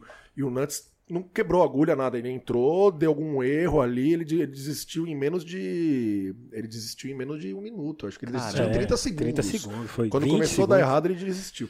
Então, essa é a minha opinião. Então, na minha opinião, a regra do campeonato não, não devia ser assim. Não devia uma pessoa julgar só uma Tinha que ser coisa. por completo, eu acho. Devia, é, é completo hoje Não, em dia? É, não, tinha que ser por completo. Mas hoje em dia Assim, não é. hoje- tipo hoje em assim, dia o é, Zé né? Gonza- um exemplo, Zé, você vai analisar tudo do DJ. Acabou. Sim. Entendeu? Eu acho Se que não que fica uma assim. nota, eu acho que devia ser É, assim. eu acho que entendeu? devia ser assim. É, a gente mudou agora. é, o- quando a gente começou a fazer o hip hop DJ, a gente mudou pra essa regra. A falar assim. Não, o DJ tem que, o DJ tem que julgar o, o outro DJ por completo, sem essa de scratch, batida, tal, tal. Entendeu? No DMC é assim, você tem que julgar o cara por completo. Eu fui jurado, Ah. então você tem que julgar o cara por completo. Eu também acho que tem que julgar o Entendeu? cara por completo. Se fosse julgar o Cia, o Cia por completo naquela competição, ele tinha ganhado. Então, exatamente, Agora, exatamente. eu caí, Olha no, só. Eu falei isso eu pra ele, caí no negócio de julgar só o scratch. Você entende? Tem uma competição, não tem o, o- Você vai julgar batida e scratch. Scratch pra você, o sharp ou aquilo, ou até mesmo o flare pra você colocar, pra você dropar o beat, não conta como um, como, como um scratch, como uma linha de scratch. Uma linha de scratch você vai ter que contar Sim, quatro sim, sim. compassos e você desenhar um scratch do começo, tem uma- um solo de scratch. Sim. Sim. Não teve um solo de scratch. Não Sim, teve. Sim. E daí isso é foda. Então você tinha Não. que dar nota pra quem fez mais scratch. Sim, Eu tive que dar nota só você- Então assim, eu coloquei ele em terceiro lugar. Sim, sim. Entendeu? Eu coloquei ele em terceiro lugar. O Had fez mais scratch, ganhou mais nota de scratch. Daí as outras notas Ah, desequilibraram. Tá. Mas assim, eu acho que essa regra é boa? Não acho. Na minha petição, na minha, na minha Concepção. na minha concepção, overall ali foi Si em primeiro lugar e Rádio em segundo lugar. Desculpa o Rádio também, que mereceu muito, fez uma puta. Tanto que ele foi campeão no ano seguinte. Ou seja, ele não ia ser campeão no ano com des- sem merecer É. e não defender o título. Ele defendeu o título e mereceu. Sim. Entendeu? Não, eu, eu analisando os vídeos depois, depois, na época eu analisei, depois vendo assim. é, aí a gente cai na- na- nessa questão mesmo que você falou. Não adianta. Porque se, se, se, se todo mundo estivesse jogando por completo, o Cia tinha ganhado. Tinha ganhado. Entendeu? Porque se você tem que. Assim, igual lá no DMC, às vezes o cara não precisa se brilhar no Scratch, mas o que, que ele fez, o show que ele fez, assim. Ah, tipo, ele, ele foi técnico, ok, ele foi. Então ele mostrou ali que, ó, mano, eu, Eu, vi, eu assisti o vídeo da, da, da live, eu dei risada, eu dei risada, foi da hora. É o hip hop é isso aí, mano. É, entendeu? a gente é tudo amigo, aí a gente não tem bife, não tem nada, tá tudo certo. Sim. É. No dia, no dia que ele veio aqui, foi do nada se ele soltou, né, mano? É, Acho que É tava, um um ne- negócio tava, tava engasgado, é. Foi muito engraçado que a gente ficou uns anos sem se falar. Pode crer. Ficou anos sem se falar. Sim. Tá ligado? E daí a gente foi pegar um voo pra BH. Eu já tava no NASA e os caralho. Morava nos Estados Unidos na época. E eu tava aqui no Brasil fazendo algumas discotecagens. Daí era uma, uma noite que a gente ia tocar junto em Belo Horizonte e era Cia e eu. Caramba. E a gente foi no mesmo avião, a gente sentou do lado. Sério, velho? Mano, não sei se você lembra disso. Acho a que os sentou cara do comp- lado, a gente fez já as fases na fila do avião, Sim, tá ligado? sim, já sim. começamos a se falar. E a gente teve uma parceria no disco do Sabotagem. Isso que eu falar. junto no disco do Sabotagem. Se Vocês conheceu ali. né? Se é na minha casa. Sim. É, me ensinou um monte de batida também, Sim, tá ligado? É, Legal. Me ensinou. A gente. tá- é, eu entendo, eu entendo, eu entendo a parada assim. Era um negócio que, tipo, ele ia de- pela terceira vez e não, não rolou ali. Eu não concordo tanto com a regra também. Eu, se fosse hoje. Na época a gente é muito radical também. Se fosse hoje, pelo, por uma questão de ética, eu daria 3. Aí, Daí ele, é. teria, daí ele tiraria a nota 6 ele ficaria em primeiro, tá É, mas. Mas é, eu fui tentar ser Caxias Não, mas. na regra, tá ligado? Eu entendo você, mas é, é fogo, porque se você fizesse isso também. ah, Os, os- outra galera podia cobrar você também, falar. É. Pô, Zé, ele não fez scratch, Zé. Eu acho, eu, acho, que- eu acho que talvez não, porque ele era muito favorito ali. Sim, sim. Eu acho que talvez não. Porque assim, a. a, a, a eu vi- mano, eu vi umas 500 vezes a rotina, era completa, assim, mas. Aí eu falei assim: se fosse julgar, se fosse julgamento pro completo, ele teria ganhado. Mas quando ele Fácil. colocou aqui, o cara me deu um. Não, não é um. A nota é de zero, é de zero a cinco. Mano, rolou. Você teve nota 4. Mano, se eu te falar que Teve rolou. nota 4. Mano, se eu te falar que rolou até aqueles. Como que é stick que fala no, do, do, do WhatsApp, quando corta É. o carinha aí, mano. Isso. Pô, rolou até essas paradas. Você tá de Pô, você me deu um, Zé. Tipo, pati... Fizeram zoando, pô. Zero, mano. Eu falei, mano, olha os caras. Não, mas ó, Vamos retificar, retificando, retificando. A média, a média para passar de ano é quanto? Vamos dizer, é, é- é de 0 a 5. Não devia ser de 0 a 5 também, né? É. Devia ser de 0 a 10, né? sim. Sim. Sim. 0 a 10 devia ser. Porque não podia dar nota quebrada também. É. Sim, sim. Não, mas no, no- no- dia que ele. No Ô, dia, noti- ô, ô, regra burocrática. no dia que ele falou. Pô, ô Kleber, sacanagem, hein? Eu notei Kleber, Kleber, você me botou numa sinuca ali, cara. Até hoje, né? Até hoje, mano. Eu notei que o Cia deu uma zoada também no dia. Ele Deu, puto, né? Ele deu, fala- zoou pra caralho. Ele falou, mas deu uma zoada pra caramba aqui no dia aqui, velho. Mas enfim, deixa eu voltar só no assunto Tropiquilas agora, velho. Pra atualizar a galera. O, aquele filme lá, qual que foi o lance do filme lá, que teve também uma trilha lá? O quê? Foi o filme do. Que, putz, foi um filme Você brasileiro. tá aqui, você eu, tá fui online. assistir, eu fui assistir o filme lá no, no cinema, velho. Teve uma trilha do Trop. E não faz tanto tempo, Cara, eu esqueci a o nome do tem filme. bastante filme, hein, cara. É Boa Noite? Eu acho que foi, velho. Meu, a gente tem bastante filme, hein, vou te falar. Eu acho Graças a Deus. Você faz, você faz muita publicidade, ô Zé? Ou não? Cara, Porque vocês fizeram da Skol A também, o comercial da Skol vocês a fizeram gente, tem, a também, gente não é? faz bastante publicidade. Não posso dizer que é bastante, porque. Fala mas a gente faz aí. todo ano algumas. É? A gente fez bastante publicidade gringa, muita. É mesmo? Muita publicidade gringa.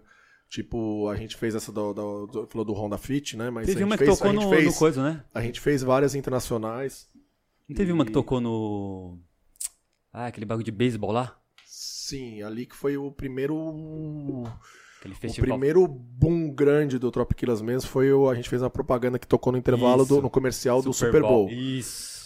E era um remix de Hyde do NASA, É, foi isso, foi verdade. que foi minha cesta de três pontos, porque o NASA era meu grupo e o Isso. Tropiquilas botou o NASA em primeiro lugar. A música ficou em primeiro lugar. Ficou em primeiro lugar Caramba. por dois meses nos Estados Unidos. Que louco, mano. É. Olha. É. Aí sim. Na, na parada do iTunes eletrônico, né? De eletrônico. Caramba, sim. Então, assim, era. Isso foi um... Não, isso uma foi coisa foda, hein, totalmente velho? Inesperada. E o comercial Super Bowl é mó, mó concorrência, Tudo que é passa mó no Super Bowl estoura. história, né? É. O show. Que nem na final tem- do BBB. É. o BBB é o Super Bowl brasileiro, né? Você viu que tocou Drop Killers nesse BBB, né? Não, acho que todos tocam, mas teve um ao, no ao vivo. Tocou no ao vivo. No ao, é, não sei porque o pessoal fala que no ao vivo Toca é... porque pra tocar em... Teve uma festa Pra lá... tocar em TV, assim, é, não precisa autorização. Ah, É, é, acaba, tipo, É pagando sério, direito conexo. paga direito Caramba. conexo, né? Você pode, num programa de elas TV, passar elas. as músicas e passar a lista das músicas que tocaram e você recebe direito conexo. Tem um número X de, de músicas Entendi. que precisam pedir, não precisa pedir autorização. É, eu vi tocando Trop ao, no ao vivo lá. Aqueles, aqueles flash lá que dá no, no, à noite. Programa mesmo ao vivo. Aí começou a festa lá e tal. falei, Ah, todas "Putz, as festas. Eu ia gravar. Na Fazenda, no BBB, no... no... Só viu pro Cleitão do. do, do- do- tá no. Tá no Ah. Cleitão, né? Power Cup. Cleitão no Power Brasil. Couple. Power Couple você fica... não sei nem como é que fica, tá. Fica, tipo... é, Será que fica Confinado. confinado? Carcerado, sim. Mano, eu acho, eu que fica, ele sumiu, Fica, né? fica, não, Alguém tá falando com ele? Manda um ele WhatsApp pra ele. Uma semana só? Ah, só uma semana? Como assim? Ué? É, eu sigo ela, né? Então eu vi. Ficou Ó o Ô, louco. Ó o Cleitão. Não, o Cleitão zerou o Que game, velho. missão, hein, mano? Ó, X, X na casa dos artistas não foi nada. Cleitão no Power Couple lá é, é pra zerar o o X game. foi icônico na casa dos Foi artistas. icônico, hein, velho. X foi. Foi- Ah, eu, eu curti o Slim no BBB, mano. Também, O cara. Slim, nossa, o, o- Como que é o Bial que apresentava? O Bial, mano, pagava um Cara, pau o- pro Slim, mano. Cara, um mano que não representou o... um cara que podia ter ido melhor, que tá agora no, no limite, é o Viegas, né? Viegas, Viegas, Viegas, é é verdade. verdade. Né? Eu, adoro esses, eu adoro esses reality, gosto mesmo, cara. É. Sabe, é uma coisa de uma maneira de me alienar, tá Sim, ligado? eu, sim. sabe, preciso esvaziar a cabeça. Sim, é verdade. Sempre vejo o É BBB. as- entretenimento, né, velho? O pessoal não entende que o negócio é entretenimento. Participaria, Zé, de, de um, É, de um reality? Jamais. Jamais. Teria moral, não, de nem, Nossa. nenhum... Eu ia ser, só se fosse aquele que nem aquele tiozão que foi com a filha. Eu vou com a minha filha. Ah, tá. É, acho que é só chará, vou com a né? Sofia ou com a Maria, tá ligado? Minhas filhas. Levando ela, assim, aquele. O, o, como chama aquele tio? O pai da. Da Ana Clara. Ana Clara, é, Ana Clara, é verdade. Eu tô mais na idade pra isso, entendeu? Velho, por falar em BBB, eu assisti um documentário aí de uma participante aí que... O que aconteceu, velho? Você, você tá quase na capa do documentário lá Jaque? da... Sim, é, a- a- Mano, essa aí foi... Esse Jaque é embaçado, né, velho? O que aconteceu com esse documentário aí, velho? Qual que é a parada? Afinal, você quer falar alguma coisa? Aí, se não Cara, quiser- é. Assim, vocês assistiram o BBB, né? Vocês Eu, assistiram eu o BBB, assisti, né? eu assisti. Então, Os assim, caras acho que não, mas eu, eu É, assisti do eu começo ao assisti fim. o BBB. Eu assisti do começo ao fim. Várias pessoas também. Acho que a maioria das pessoas assistiram. Sim. Porque pode, sei lá, em cada 100 pessoas pode ter 10 não assistido. Mas a maioria das pessoas assistiram. Eu não fiquei surpreso, eu já falei isso. Eu não fiquei surpreso. Eu vi, eu vi os stories. a gente, todo mundo sabe que eu trabalhei com o Carol por alguns anos. Eu não fiquei surpreso. Chegou a conviver em estúdio mesmo. Ah, em estúdio, na vida, no mesmo escritório, isso. É, não você falou da surpreso. SPA, né? A da Eu SPA eu não eu sabia fiquei que ela era artista. tá ligado? Sim. Beleza, até um certo momento a gente tinha passado por coisas, situações, coisas chatas, a gente fez um desfecho. Teoricamente um desfecho amigável, Sim. entendeu? Só que depois várias coisas aconteceram. Mas isso, não aquilo. rolou processo. Nunca rolou processo. Olha isso. Então assim, o documentário já é mentiroso. Tem uma porrada de mentira no documentário. Vai processar? Perder Não tempo não, né? tempo, cara. O documentário é mentiroso pra caralho. Entendeu? Não teve processo, não teve isso. E me colocam sempre, meu, Zegon, tipo, autorias. É, Carol, não sei o que, Zegon, Trop Kids. Então parece que tem que. a- a- Fazem questão de pôr o meu nome. Abre o documentário, É. a gente falando no Twitter, zoando. Eu não posso assistir BBB e comentar. É verdade. Não, eu, eu, verdade. eu assisto, eu sou também, eu também sou audiência, eu não sou só É, o sim. produtor, isso. Sim. Eu tô assistindo BBB e tá todo mundo indignado, isso, aquilo. Tô... Beleza, também não é também grandes coisas. Fora que você não falou nada demais também. Não, e não falei nada demais. E outra coisa, eu não mencionei nome nenhuma vez. Pois é. Eu nunca. Lógico que eu tomo cuidado com isso. Sim. Não mencionei nome, mas meu tweet abre a série. Então, se precisam de um vilão, precisam de um arco inimigo, precisam. Eu não sou, porque essa história pra mim é velha, Sim. tá ligado? Depois do, do, do, do Tom Bay, disso. Puta, tem orgulho da obra? Tenho. Quantas músicas eu fiz depois? Grandes. Sim. Tipo, quantas músicas, tipo, chart, conta essas coisas hoje em dia? Conta, né? É um carimbo pra gente, né? É, Já charteamos muitas vezes. Então, assim, isso aí é coisa antiga e vai. Mas, assim, você tá lá assistindo, veio o pessoal procurar do documentário. Quer falar? Não, não quero falar. Por que você não quer falar? Porque eu quero falar. Não me interessa, não quero participar do documentário. Daí você vê o BBB, um monte de historinha, um monte de coisa falando, tal. É, Você quer saber? Soltou alguma coisa assim. Daí vem a história do beatmaker, que a gente falou. A gente é autor, sim. A música, que nem ela falou, não é dela. A música não é dela. A música é de todos. Não importa se ela é a o, o artista, ou vamos dizer, o artista intérprete. Música é uma sociedade. Concordo Música é plenamente. uma sociedade. Não importa quem chamou quem. Sim. A música foi registrada por aqueles que estão na música. A gente não deixou. A gente, não os Egon. O Tropiquilas não quis participar do documentário. Nem com música, nem falando. Só isso. É, os caras não citam isso. ali, só fica Não, falando de você. aí Daí eles querem, virou eles aquele colocar, negócio velho. gigante, sensacionalista, tendencioso, isso, aquilo. Beleza, não participamos. A, a- a diretora ficou puta? Talvez. Não sei. A gente não tá nem aí. Foda-se. Ela ficou puta, eu acho, porque era a principal música, né, velho? Não, é mas, tipo é assim, a vou música que o, repetir. que o BBB queria usar sempre, Tom Bay. Sempre essa. É, é, vou queriam usar.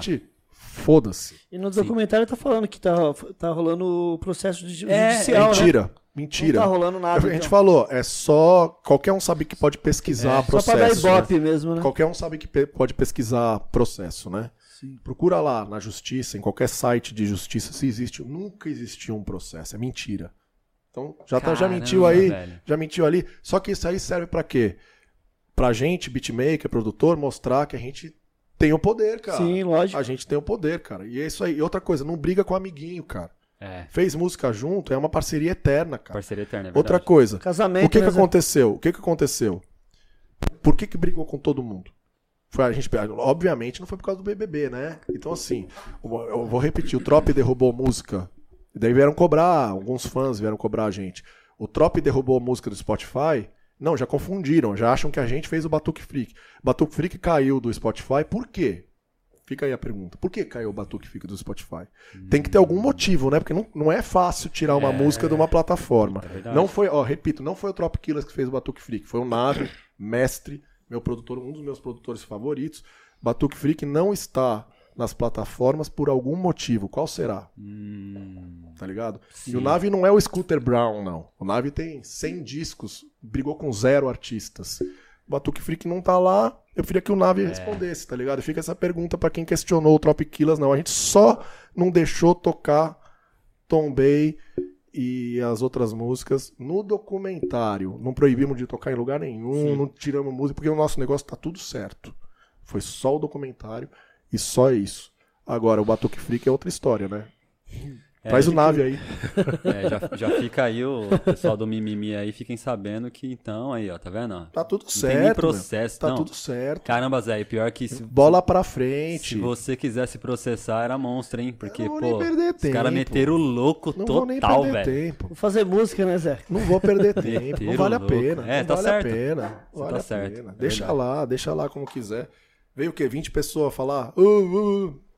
É, já era, né? Se auto. Nesse tempo a gente já auto- fez mais 200 músicas, cara. É, isso é verdade. Zé, o que, que você anda ouvindo ultimamente? De coisa nova que você gosta? Cara, tem Nossa. alguns produtores. é, coisa nova?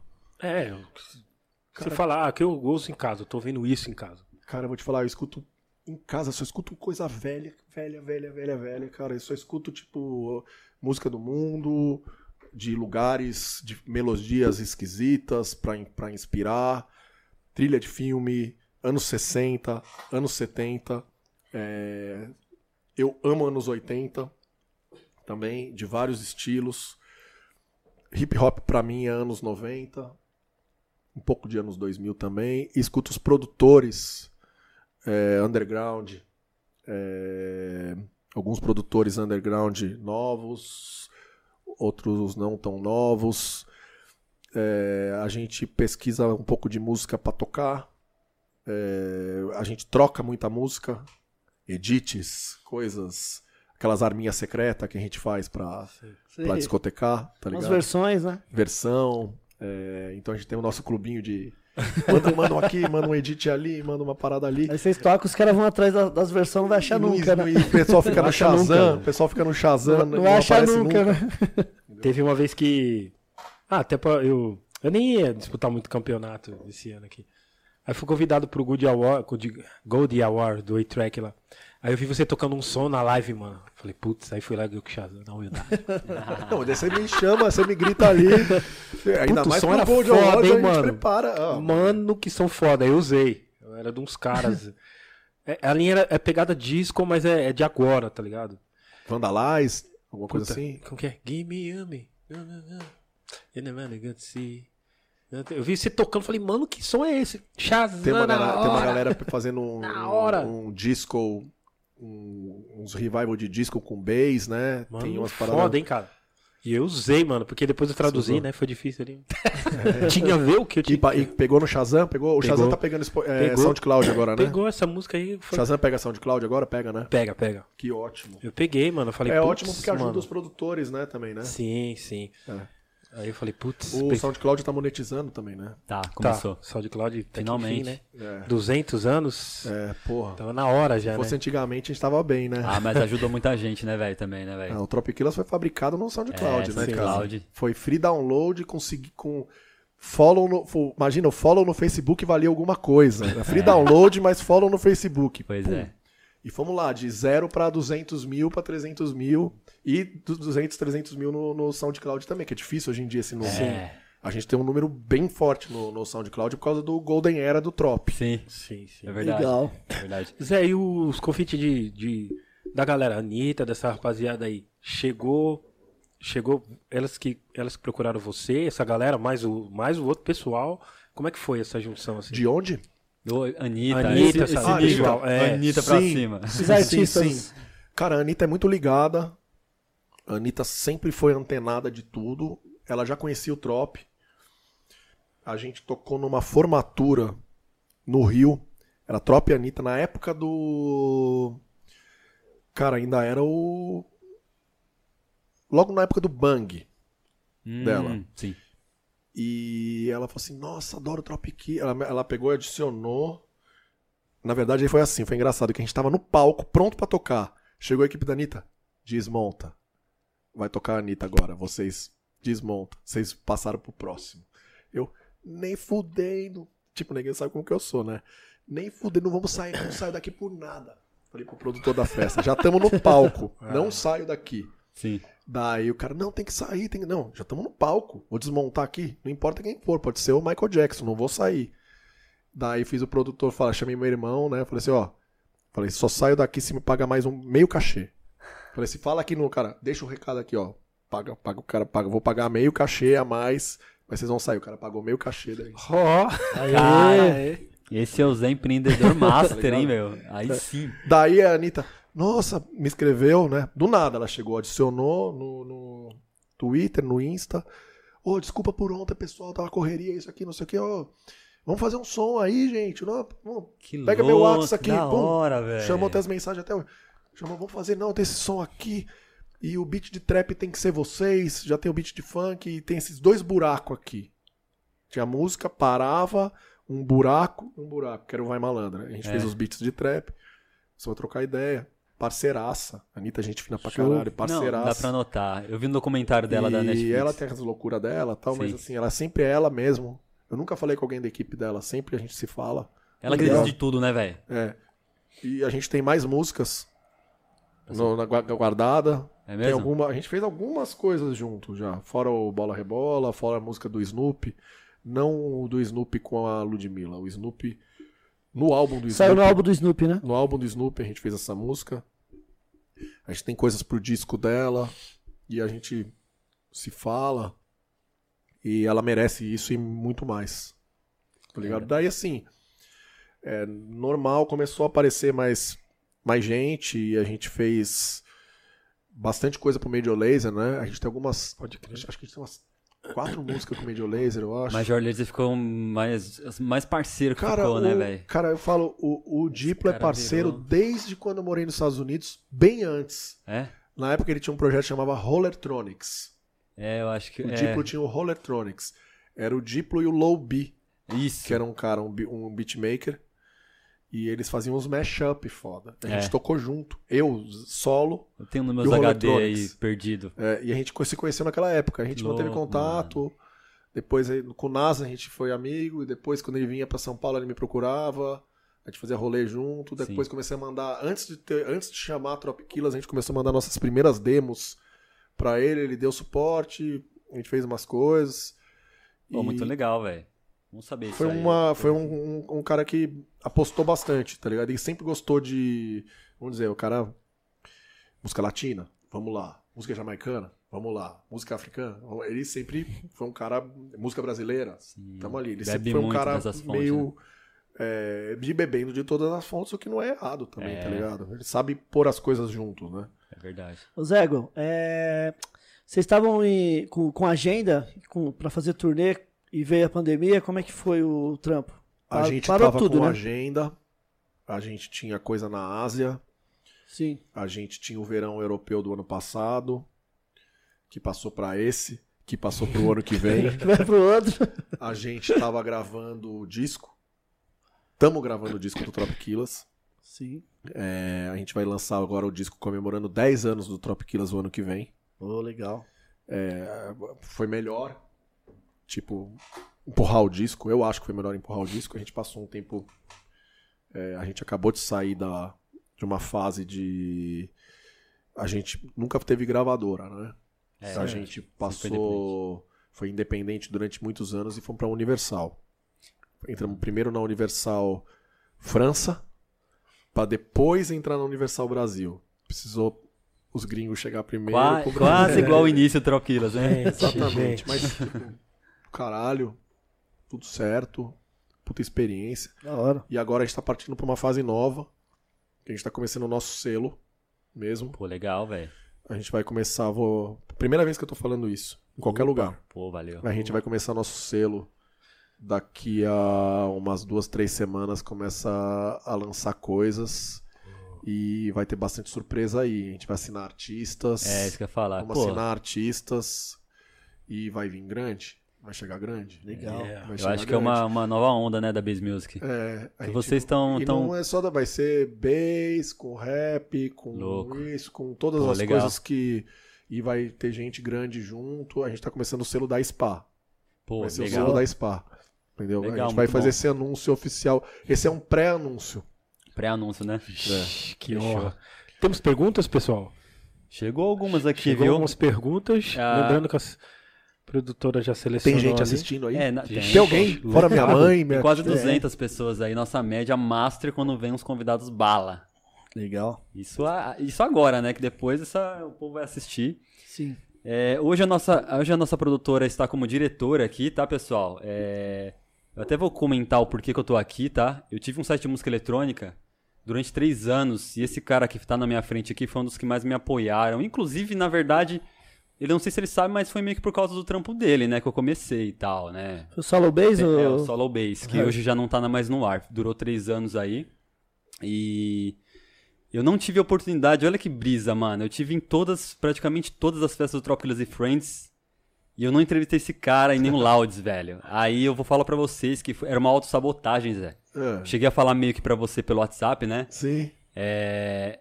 Eu não me sentia preparado pra altura do Tropkiller, você acredita? Imagina, cara. Autossabotagem, mano. Imagina. Chegou, Quantas vezes eu- Chegou o Jamais. grande dia, né? Mano, eu colava, eu tava no, no camarim dos caras, na festa dos caras, convidado por eles, liberado pra todos os cantos do palco e a porcaria toda ali e tal. E eu não entrevistei os caras, velho. Por autossabotagem. Você que tá aí querendo fazer algum projeto aí, não se autossabote. Fica até essa dica aí, né, Zé? Você Vai trabalha pra com, mu- cima. Você trabalha com muita gente nova. Vou até fazer meio que uma pergunta pra você, deixar esse Uhum. papo aí pra galera nova que tá chegando, que eu sei que tem muito produtor novinho de 15, 16 anos que você, você já, já é padrinho dos caras. Deixar um toque pra esses moleque, mano. Porque isso aí é um negócio que me corroía. Eu nem é acho que um dos únicos, minha esposa que sabia disso. Crer. É por isso que eu tô aqui hoje, aqui te A gente, entrevistando, a gente quer ser sempre o melhor, né? E às vezes você não quer. Eu entendo isso. É, Demora pra gente, sabe, se sentir seguro pra fazer É. alguma coisa. É normal isso, cara. É normal. Sim. E, mas você tem que confiar. E, e se você não fizer, Ninguém você nunca vai. fazer. Você nunca. Pra você acertar, você tem que errar É. e fazer e seguir, entendeu? A única forma é fazendo. Tentar, né, Zé? A única que forma é tentar, né, fazendo. mano? Pois é. A única forma, né? De fazer é tendo coragem, metendo a cara. Meter na cara. Meter na velho. cara. Pois é. Mesmo pra fazer os scratch, fala aí. Você vai errar várias vezes Vários, vários. até cara tá quase. Saiu. Agora saiu, tá ligado? Então tudo assim. É verdade. Uma manobra de skate, você vai cair, vai dropar, vai tentar. Eu comparo bastante com o skate também. Até você acertar o, aquele olho perfeito, o negócio ali, você vai ter que sair levinho. Então você vai ser bom com prática, entendeu? Pois é. É. E tem que fazer, não pode ter medo de fazer, senão. Sim, então, e é, o, e é o que me matou, esse medo aí, né, de falava, mano, eu não tô na altura dos caras, aí tipo, tinha dia que eu tava do lado com os equipamentos tudo, assim, ó, do lado do Zé, e aí, tal, tal, tal, e tipo, mano, Travava, travava. o microfone na mão, tá ligado, trocando ideia com ele, assim. A gente nunca mudou nada, cara. Tipo assim, mesma pessoa. Sim, mano, O Laudes tem aquele jeito mais Se travadão dele Não, mesmo, mas ele é. o Laudes é de Ele boa. melhorou bastante é o também. Ele jeito tá dele, eu tô ligado. Espontâneo, tá falando Sim. bem. Se trouxer ele aí, ele vai falar. Não, pode ter certeza, pode ter certeza que vai. Vamos lá pras perguntas então. Perguntas? Quais? Primeiro aí o nosso super. Ó, você que tá, você que tá no chat aí, eu vou ter que escolher a pergunta aqui aleatoriamente. A gente vai. Ó, esqueci de falar no começo, tá? É A verdade. gente vai escolher três perguntas dessas perguntas free. Pergunta grátis mesmo, essa pergunta do chat, tá? Você escolheu? Não teve? Ó, a galera, a galera, olha, aí sim, hein? Todo mundo só querendo ouvir o Zé, mano. Isso, que é louco. Isso é muito interessante, mano. Acontece isso principalmente com os, com os tipo, Dexter, você, Nuts. Todo mundo só quer. É aula, né? É aula, né? Os pole... é, é- é que, é que outros querem arrumar polêmica que a gente boicota, né? Enfim. Não, mas não. DJ. Work Brasil mandou um superchat aí, ó, 10 pila. Certo? Boa. Valeu, DJ Valeu, Work DJ. Brasil. Duas vezes, viu? Uma ele fala: Zé, já vou pro sétimo mês de inscrito na Twitch. Aí, ó. Grande Olá, fã seu Salve aqui. Work. Já Beleza, ganha, um, parceiro? já ganha um boné desse aí, ó, que você tá usando. CTV, né? Boa. é, isso aí. Colar no meu canal, na Twitch. Boa, meu mano. Fechou? Aí também outra ele mandou aqui, ó. Sonho meu do X. Só fui saber que, que Zé Gonzalez da- na produção depois que eu comprei o vinil. Aí na Gringos, inclusive, com o Ney. Opa. Cara, Salve, eu DJ. Vi, eu vi esses dias Ah. No Spotify. Ô, tá sem meu crédito, hein, X? os irmãos. X. Spotify não tá meu crédito. É mesmo? Mas tá suave, algum erro de. Jamais. Na correria, De quem né? fez o upload lá. Essa produção é minha. É mesmo? Solo. Então, justamente isso. Fala um pouco desse som e parceria com o X aí pra nós, é. Cara, o X é um puta irmão. Ele apareceu esses dias. Tô com maior saudade do X, cara. É um dos caras que eu mais gosto da- do, do rap, tá ligado? É meu parceiraço, Rima meu muito, amigo. né? Rima muito, Rima né? muito, cabeça, aula também. Mó saudade do X, cara. A gente sempre se deu bem. Ele me chamou, eu fiz três músicas pro disco dele. É, Sonho Meu é uma das minhas produções favoritas Mano, naquela época. Sonho meu é um hino. Eu gosto demais, cara. É uma Sonho das minhas meu produções favoritas da época. É um hino, velho. Meu mano Quincas tocou. É, tocou o baixo acústico, é, retocando um sampler Sim. que o. Quem já tinha sam- sampleado aquilo lá? Não lembro se foi o. Qual que era a banda do Farol Monte antes, cara? Farol Monte. É, ele- não- não- eu tô tentando lembrar. Eu não Tô tentando lembrar de. Eu vou lembrar, vou lembrar já já. Mas é que já tinha. já- esse, esse já é um sample que já tinha sido flipado. Certo. Só que a gente retocou. Eu sampleei, o Quincas retocou aquele baixo. Eu fiz o, o beat. E a gente chamou a Cibele, que era uma cantora que cantou aquele, a- O refrão. aquele refrão. E, cara, aquilo lá é. A, a música é aquilo, uma coisa simples. MPC, eu peguei o baixo acústico e coloquei no MPC e cortei igual eu tinha cortado o sample, então ficou com um som. Mano, quente, ela bate muito, velho. Um som quente de MPC. Ela bate demais, velho, essa música. E, cara, eu amo aquela produção, cara. É uma das músicas que eu tenho orgulho de ter feito, cara. Muito legal. Você é louco. Clássico, né, Zé? Porra. Golden Era, né? Nossa Golden Era que veio anos. A Golden Era nacional é uns 4, 5 anos depois, né? Sim, sim. 2000, né? Aí. Você Isso é fez várias, hein, Zé, na, na- na Golden Era do, do Nacional, hein? Fiz. Tem uma, uma outra que eu tava conversando com o Ganja que a gente fez. E o Ganja a gente fez MV. E, MV. Vi. É. Ah, É, fui eu e o Ganja que fizemos. Olha que O louco. Bill chegou com a ideia, ele tinha uma ideia boa. Não era aquilo, mas ele já tinha o tipo de beat, o tipo. Ele já tinha a rima, inclusive. Ah, tá. Ele já tinha a rima, mas não tinha o beat.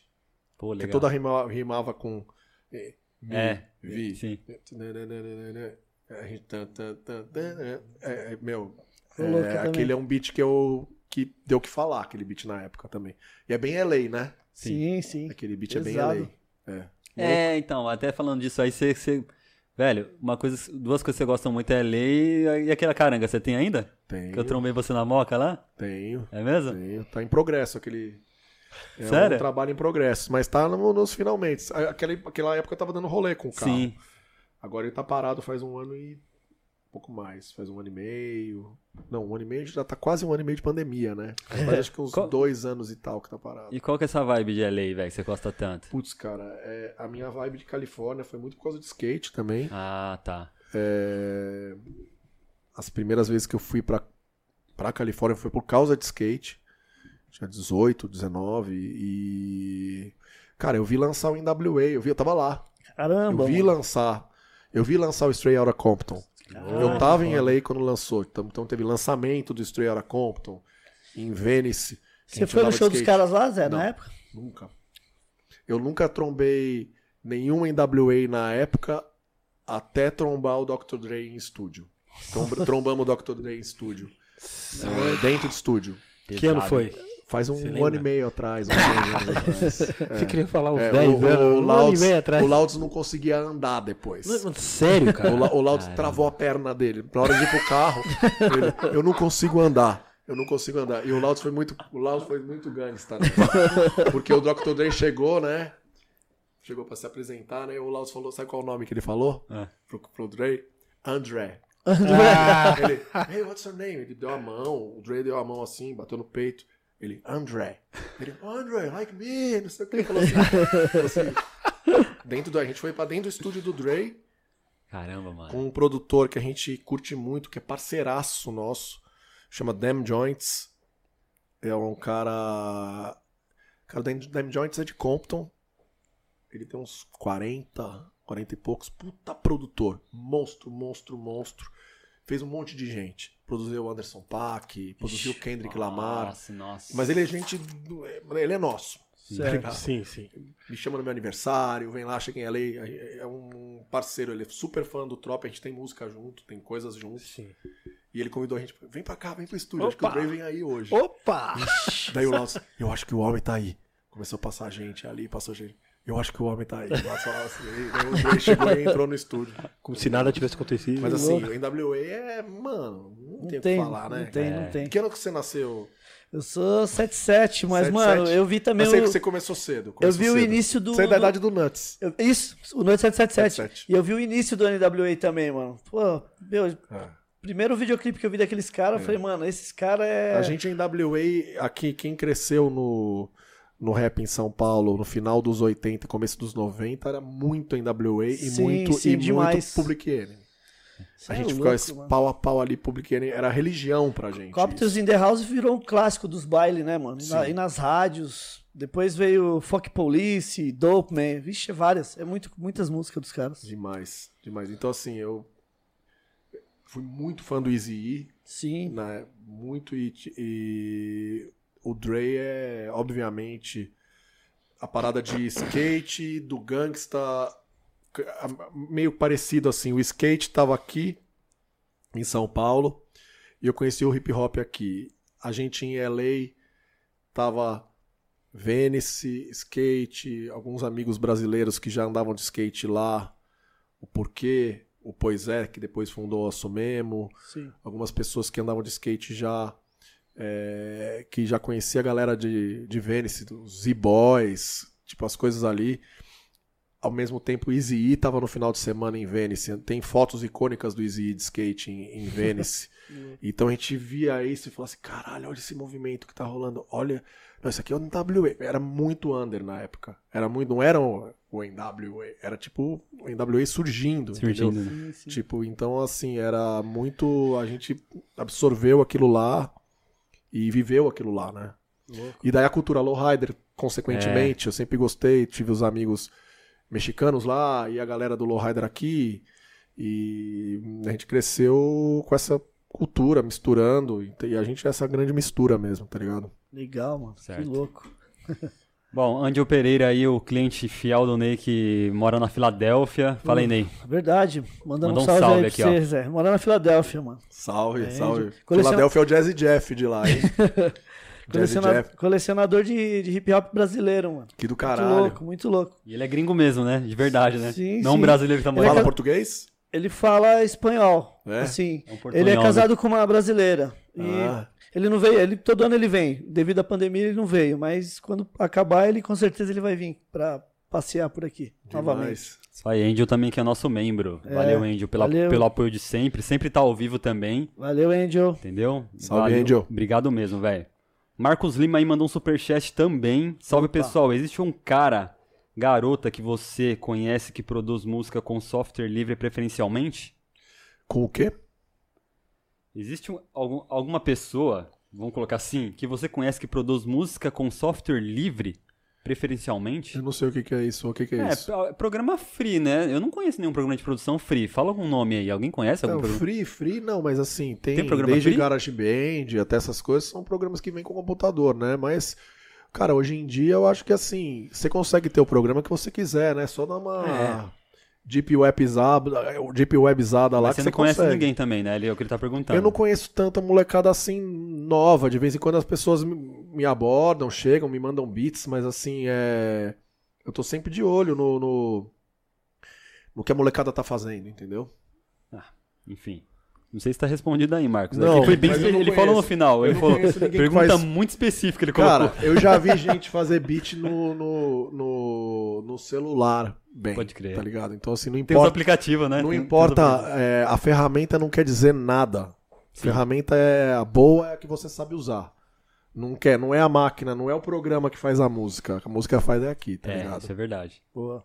Fechou. Bruno Henrique Soares, muito obrigado aí, velho, pelo superchat também. Salve, Zegon. Será que você lembra de uma mixtape sua com o Nuts? Que tem uma mina pelada na capa? Lembro. Se puder, comente um pouco sobre como foi essa fase. Satisfação, gringos. Salve. Qual o nome dele? Bruno Henrique. Salve, Bruno. Ou se lembram, é a, é a mixtape do Dizzy Cuts, cara.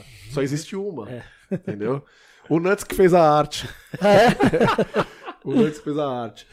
Cara, essa mixtape a gente fez, sei lá, acho que umas 500 fitinhas. Gravamos, compramos uma acho que deve estar com o Nuts isso, hein? A máquina de, de duplicar, de quintuplicar, e fizemos na mão, e fizemos a capa e tal. E a gente vendeu de mão em mão, e a gente foi pro ano novo, essa história é engraçada, a gente foi pro ano novo lá pra Caraíva, na Bahia. O Nuts vai até hoje, todo ano, né? A gente não foi no ano novo na Caraíva, tem que passar de barquinho. Ah, Você tem que atravessar o riozinho de barquinho. E virou o barquinho no, no, no rio e as mixtapes ficou tudo boiando lá. tá Nossa, ligado? mano. Então existe as mixtapes extraviadas no rio.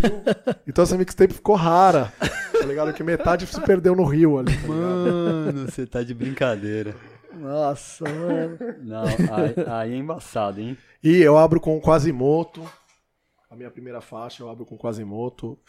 Meu, é só os under. É só under, cara. Tipo, Golden era do under Fat Beats na época. Sim, sim. Fat Beats bombando. Sim. Cara, de novo, né? Aquele tempo bom, É. com o dólar baratinho, a gente viajava no final de semana com a banda. E no domingo a gente viajava pra fora pra buscar disco e voltava de novo. E era assim mesmo, a gente voltava carregado. A gente chegava na Fat Beats, né? Que tipo. Quem é fã de rap underground, Sim, obviamente, sim. pesquisar Fat Beats é tudo. Chegava na Fat Beats, olhava tudo. Daí eu falava assim, Nuts, como a gente vai fazer pra levar esses discos? Tinha muito lançamento. Ele levava uma parte e eu levava a outra. Olha, E eu levava os doubles e ele levava os doubles. Depois a gente trocava. Ah, você não precisa doubles. Vem pra cá, vem pra cá, vem pra lá, fazia os quebra-cabeça e ficava cada um com um pouco. Sim, sim. E o D2 fazia isso com a gente também. Ele viajava também e. Deixa, é, todos os discos dessa mixtape vieram dessa fase aí. Caramba, velho. É. Nossa, Que deve hora. ter sido em 98, 97, talvez 99. Foi por ali. Acho que foi tipo por, por ali. Acho que foi 98 essa mixtape. 98? Boa. É. Fechou.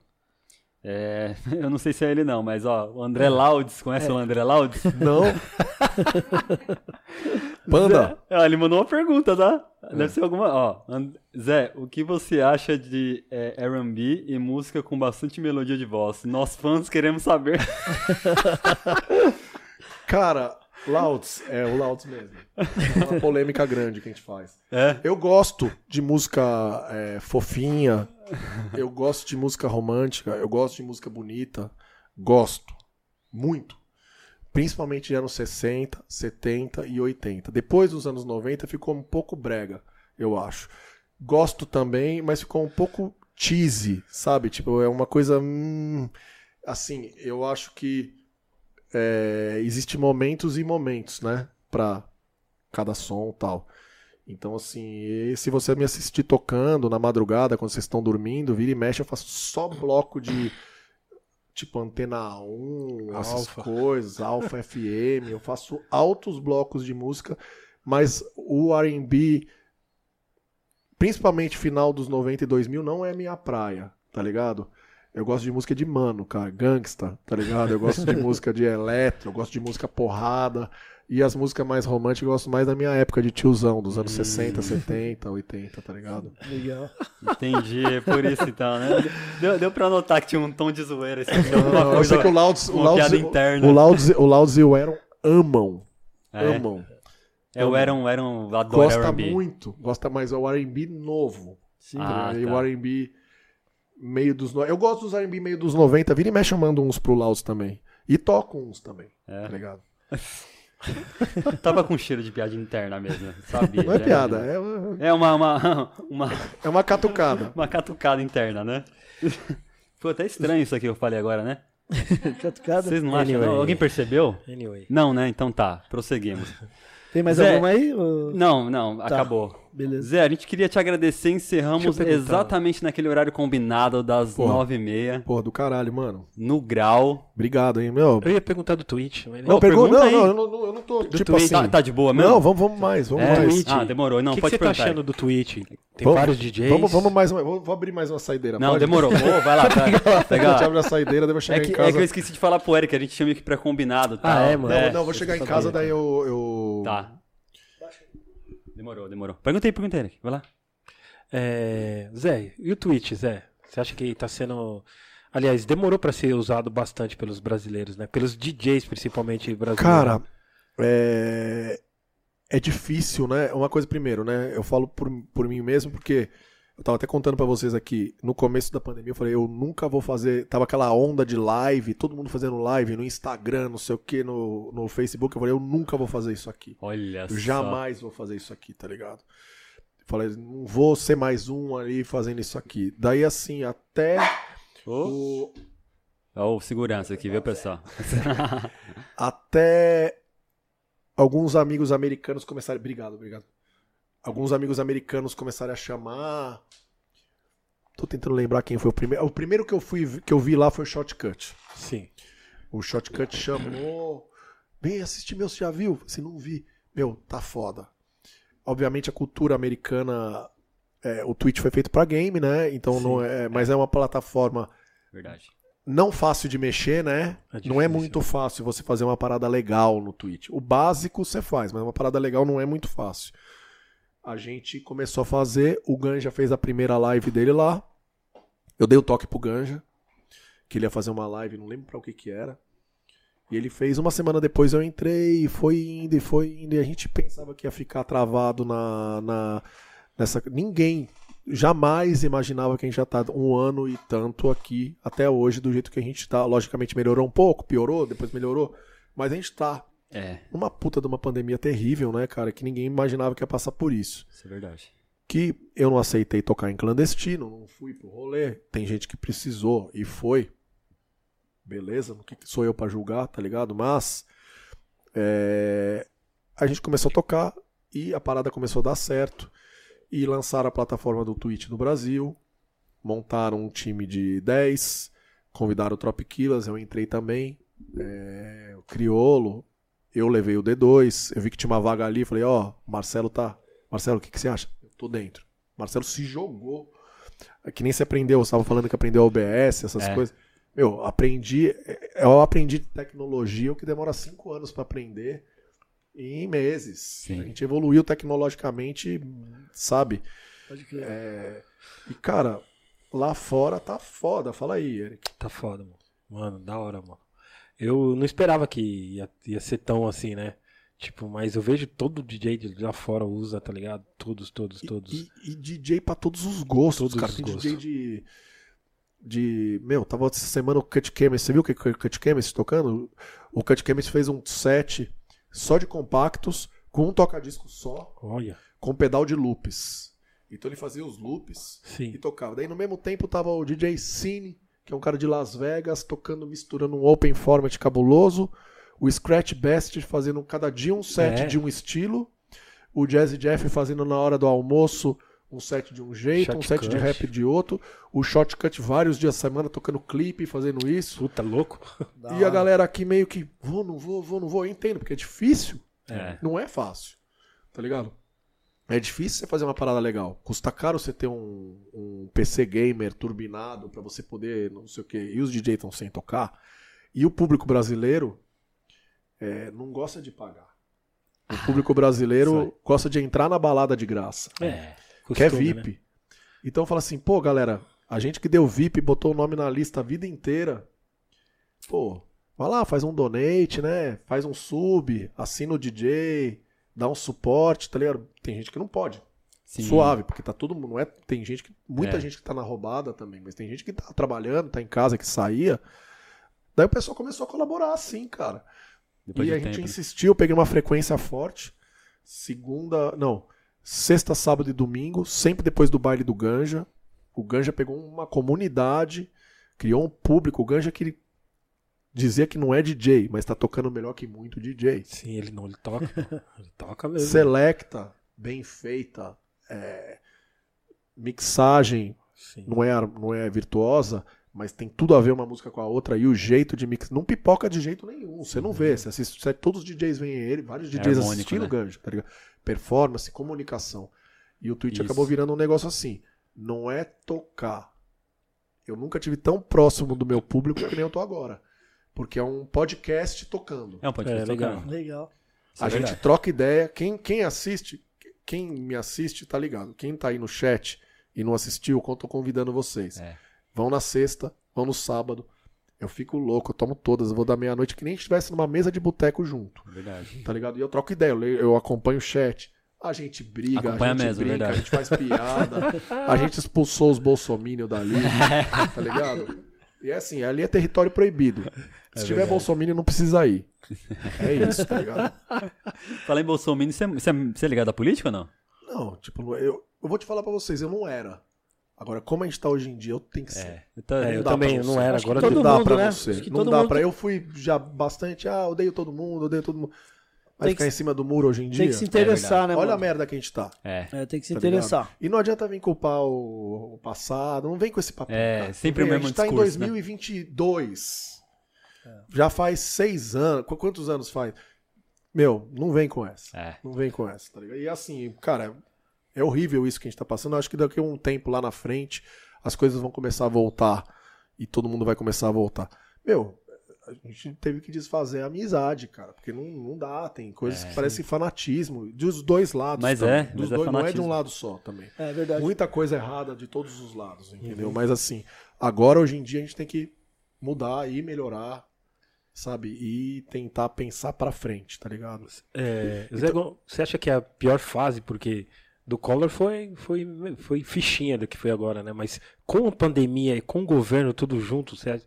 Puta, É, é foda. tá Tamo foda. numa, tamo numa fase bem obscura, cara. E a gente tá numa fase pior, porque tá morrendo gente pra caralho, não do Covid só. Porque tá morrendo gente por causa do emocional, tá morrendo gente por causa da saúde mental, tá morrendo gente que parou de se tratar, tá morrendo gente que não tem coragem de ir no hospital, tá morrendo, tá se matando gente. Então assim, cara, tem mídia social hoje em dia a gente vê, mas se a gente entrar no Facebook, cara, eu ainda que tenho 52 aninhos, cara, entra no Facebook e parece um obituário, cara.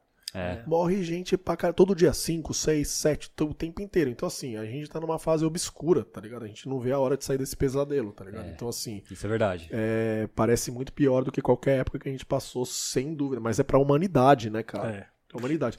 De política, tava lá já o Bolsonaro de mão dada com o Collor. Se- Casal. Nossa. É. Tá junto.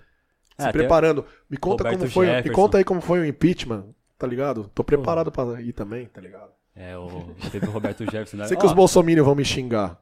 Se fuder. Não, Ah, é se real. O que se- você tá se- falando é real, Se cara. tiver Bolsonaro aí, daqui Eu a pouco já é que tem. oculto. Não, daqui Eu a pouco já é oculto, mano. Eu duvido que tem. É da hora que não. não- Não tem, os caras não têm coragem mais. O da, cara. o da hora do YouTube é que você oculta a pessoa. Você não, ele não fica bloqueado. Ele fica que nem um trouxa comentando lá e ninguém vê. Aí, tipo, parece que tá, sabe? Ele não fica bloqueado. Os caras não têm coragem mais. então cara. não tem nem como uma pessoa ficar eu, printando ve- e eu falar, vejo, ó. eu vejo que você posta ó. bastante. é, Eu, eu- É. eu admiro que você tá fazendo isso, se posicionando, tá ligado? Porque tem muito artista que tá em cima do muro porque não quer perder o contratante, que é, É. Bolsonaro, não quer perder o público. O público tem uma galera que ainda é, então melhor eu não ser nem aqui nem É. ali. Mas eu não acho que não. Acho que a gente, a obrigação nossa é, é se posicionar mesmo e, e fazer alguma coisa, tá ligado? Sim, fazer a nossa parte, tá ligado? Véi, Pode crer. eu vou puxar o gancho de novo. Você tá falando de morte, mas é pra um bom sentido, pra gente puxar, porque você sampleou muita gente, beatmaker, enfim, produtor. Cassiano, cara, morreu esses dias aí, né? Enfim. Que- Quem foi Cassiano pra você, assim? Porra, Cassiano. ca- Eu conheci o Cassiano com o Brown, obviamente, né? Sim. Tipo, já conhecia, mas senti o Cassiano, sabe? Eu eu aprendi muito de música com o Brown na época da gravação. Legal. Com, com- Quando o Brown fez aquela vinheta icônica, sabe? Daí despertou o interesse, tá ligado? E. Cara, daí pra entender a história do Cassiano, isso e aquilo, eu acredito que o que ele passou, o jeito. Ele tava bem recluso, né? Conheço pessoas que tentaram chegar nele, gente que morava até de porta a porta com ele Caramba. e não conseguiram, né? Nesse tempo de hoje em dia. Então, muito provavelmente, se o cara tivesse ali. Sei, não sei. Talvez ele podia ter. Tá aí ainda também, Sim, sabe? É. Ter- Os tempos de hoje causam. Eu com certeza perdi um grande amigo, um irmão, um irmão por causa disso. Tipo, que parou de se cuidar, entendeu? Ah, não, tá pandemia, tô com medo, tô com isso, tô aquilo, sabe? Se tivesse. O cara morreu novo, com 50 e poucos anos. O Cassiano. Nossa. O Cassiano é foda, né? A gente é suspeito pra falar, né? Sim. É, tipo, a importância dele. E, como sempre, vão valorizar muito agora, né? É, verdade. É, sempre. Como O Brasil é sempre. especialista nisso. Felizmente, né? Quando morre, que os O Brasil é caras. especialista a caras depois que morre. os caras correm atrás da obra depois que o cara morre. Quando o cara tá, Aí todo tá mundo em- conhecia Cassiano, é inacreditável. Todo mundo. Ninguém... Aff, Maria, gente. Ô Zé, outro dia eu vi um vídeo, não sei se vocês estavam gravando com o Bismarck, mano, no estúdio. Sim. É, isso aí é antigo? É, Tem uns quatro anos, cara. Vocês fizeram um som com ele? Como- Fizemos. Da A hora. gente tem um som guardado com o Bismarck, que quem sabe vem pro álbum, vem pra, vem pra alguma coisa. Eu toquei com o Bismarck no. O Caldato me apresentou o Bismarck. Sim, sim. Eu toquei com o Bismarck no Do Over de LA. Olha que legal. Troquei os números, não sei o quê. E quando tava com o Louds lá, com o Trop, levamos o Bismarck pro estúdio. Tá ligado? Da hora, mano. Louco pra pensar na nossa, na nossa galera, a gente tem um puta valor, né? É, o Louds ficou bolado com o Bismarck. Ficou puto com o Bismarck. Sério? Porque ele entrou no carro. Eu já conhecia ele, já tinha visto Sim. os caras. Ele entrou no carro no celular, foi lá falando no celular, o caminho inteiro. A gente foi- longe. Gente- vamos dizer, a gente. A gente atravessou a cidade, uma hora de trânsito, e ele não saiu do celular o caminho da. da, da- do- do- desde a hora que ele entrou no carro até chegar no lugar. Ele tava falando com alguém, não lembro com quem ele tava falando. Ele nem cumprimentou o Lauts. Caramba, E Nem eu também, não me cumprimentou. Mas depois quando desceu lá, ele. Mas, meu, o cara é o Bismarck, mano. É. Para, para, né? meu? Da hora, velho. Para. É, Ele tá se cuidando, não tá muito bem, né? É, ele não tava bem. Eu tô- Inclusive uma galera tudo postando e tal. É. o que, que é? Covid? Não diabetes. É, ele tem Forte. diabetes e ficou zoadão esses tempos Zoadão ali, quase morreu. aí. É. É. Nossa, todo mundo mano. postando lá. Mas tomara que ele passou por essa, né? É. É. Ainda mais na- nessa época de pandemia, o cara ficar ruim, né, mano? Todo mundo já imagina, né? Que É. É. coisa boa não vem. é.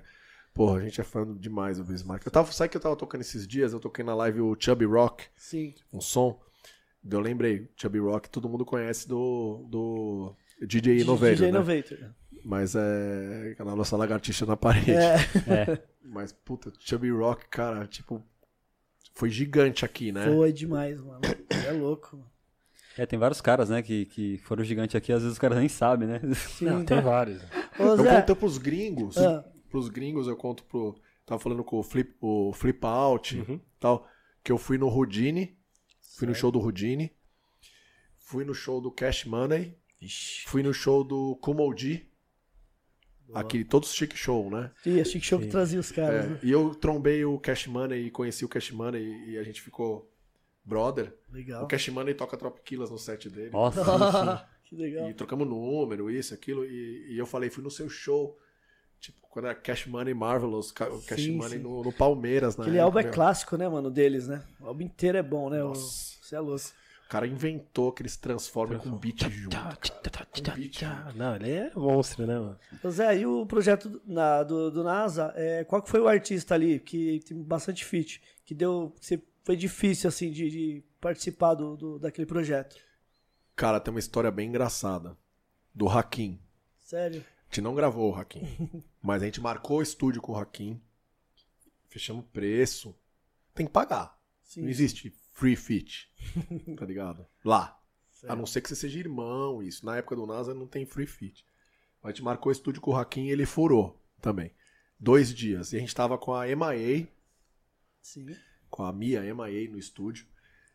E surgiu o Hakim lá. Falei, caralho, o Hakim veio. Só que ele foi no estúdio atrás da MIA. Não pra gravar com a gente. Ele não sabia que a gente que ia estar lá. Ela falou, eu tô no estúdio.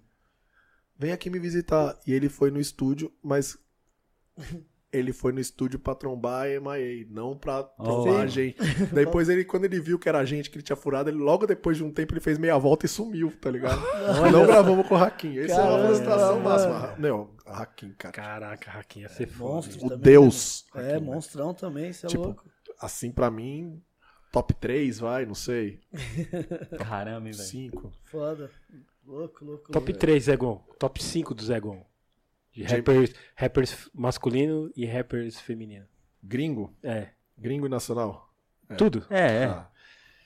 Misturar? Vamos misturar? É, Cara.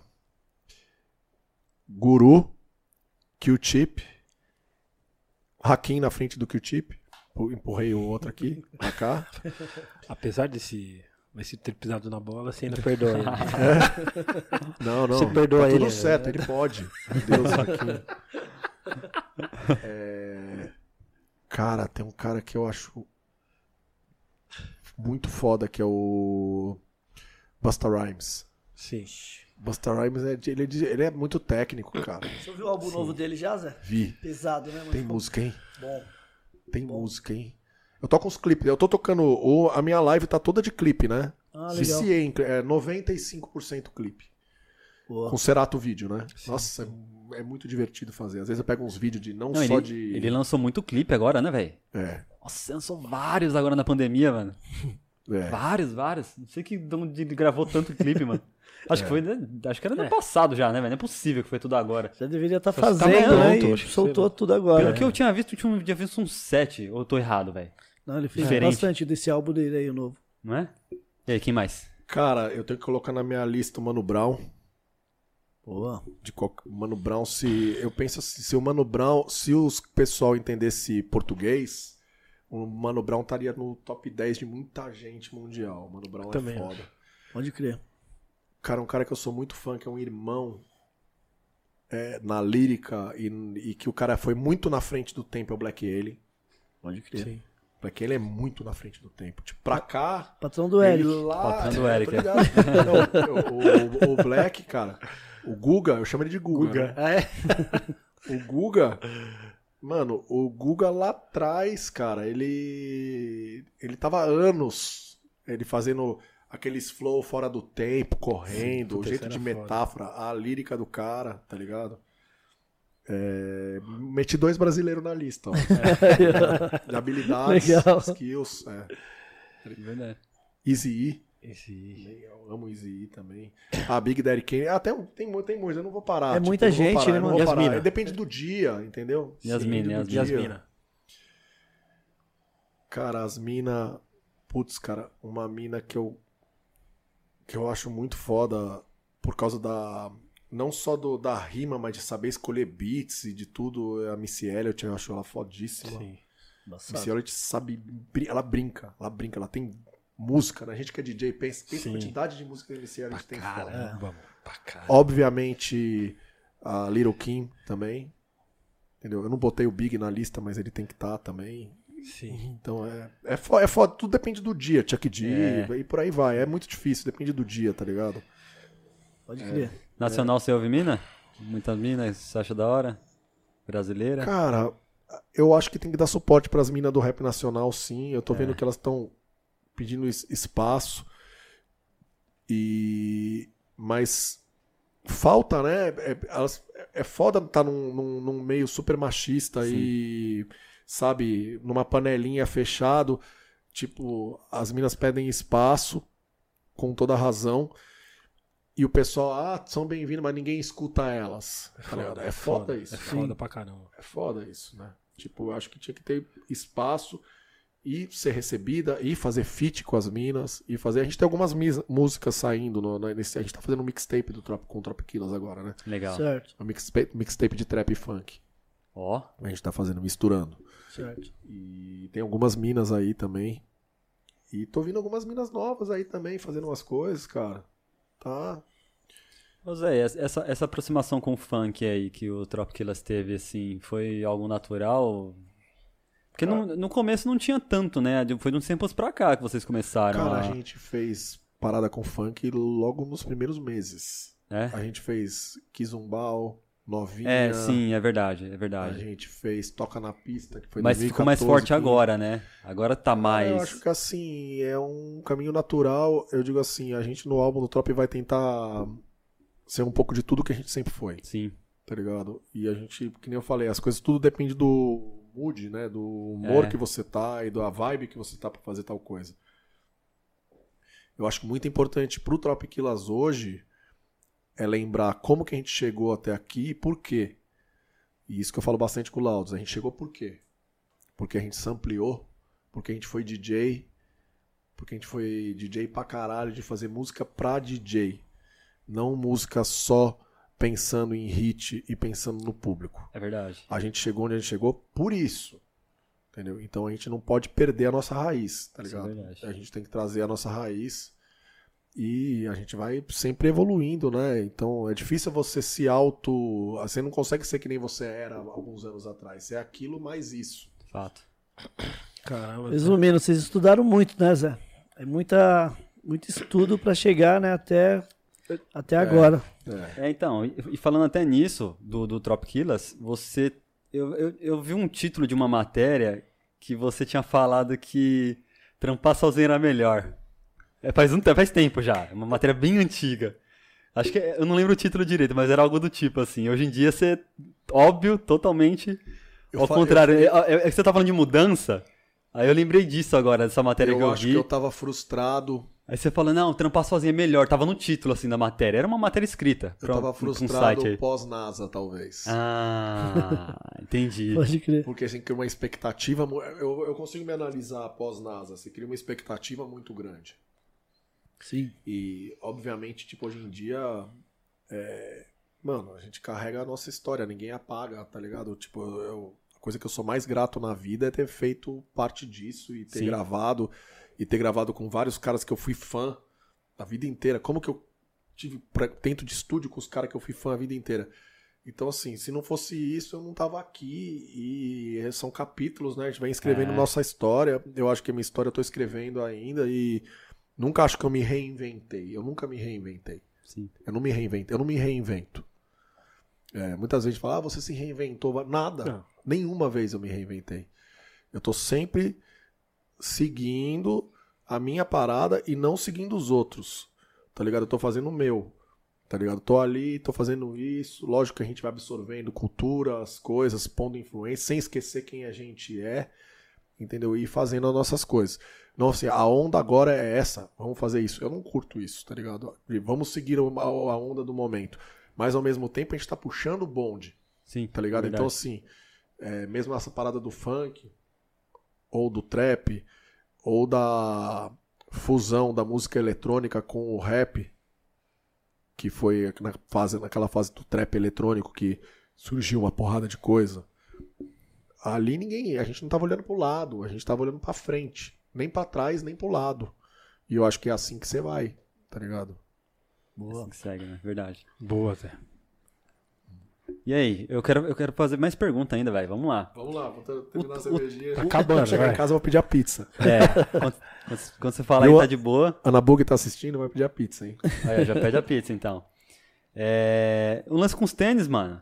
Achei muita coisa sua na época que eu tava começando ainda o site do. do começando solo base. É. Falei, caramba, o Zé gosta de uns sneakers e tal. Sempre, você sempre foi ligado com Lá Adidas, né, atrás, velho? É. Não, cara, eu nunca, nunca usei Sério? Adidas na vida. E foi- Nossa, mano. A primeira vez que eu usei tanto Adidas, que a parecia. primeira vez que eu coloquei um Adidas na vida foi com cachê.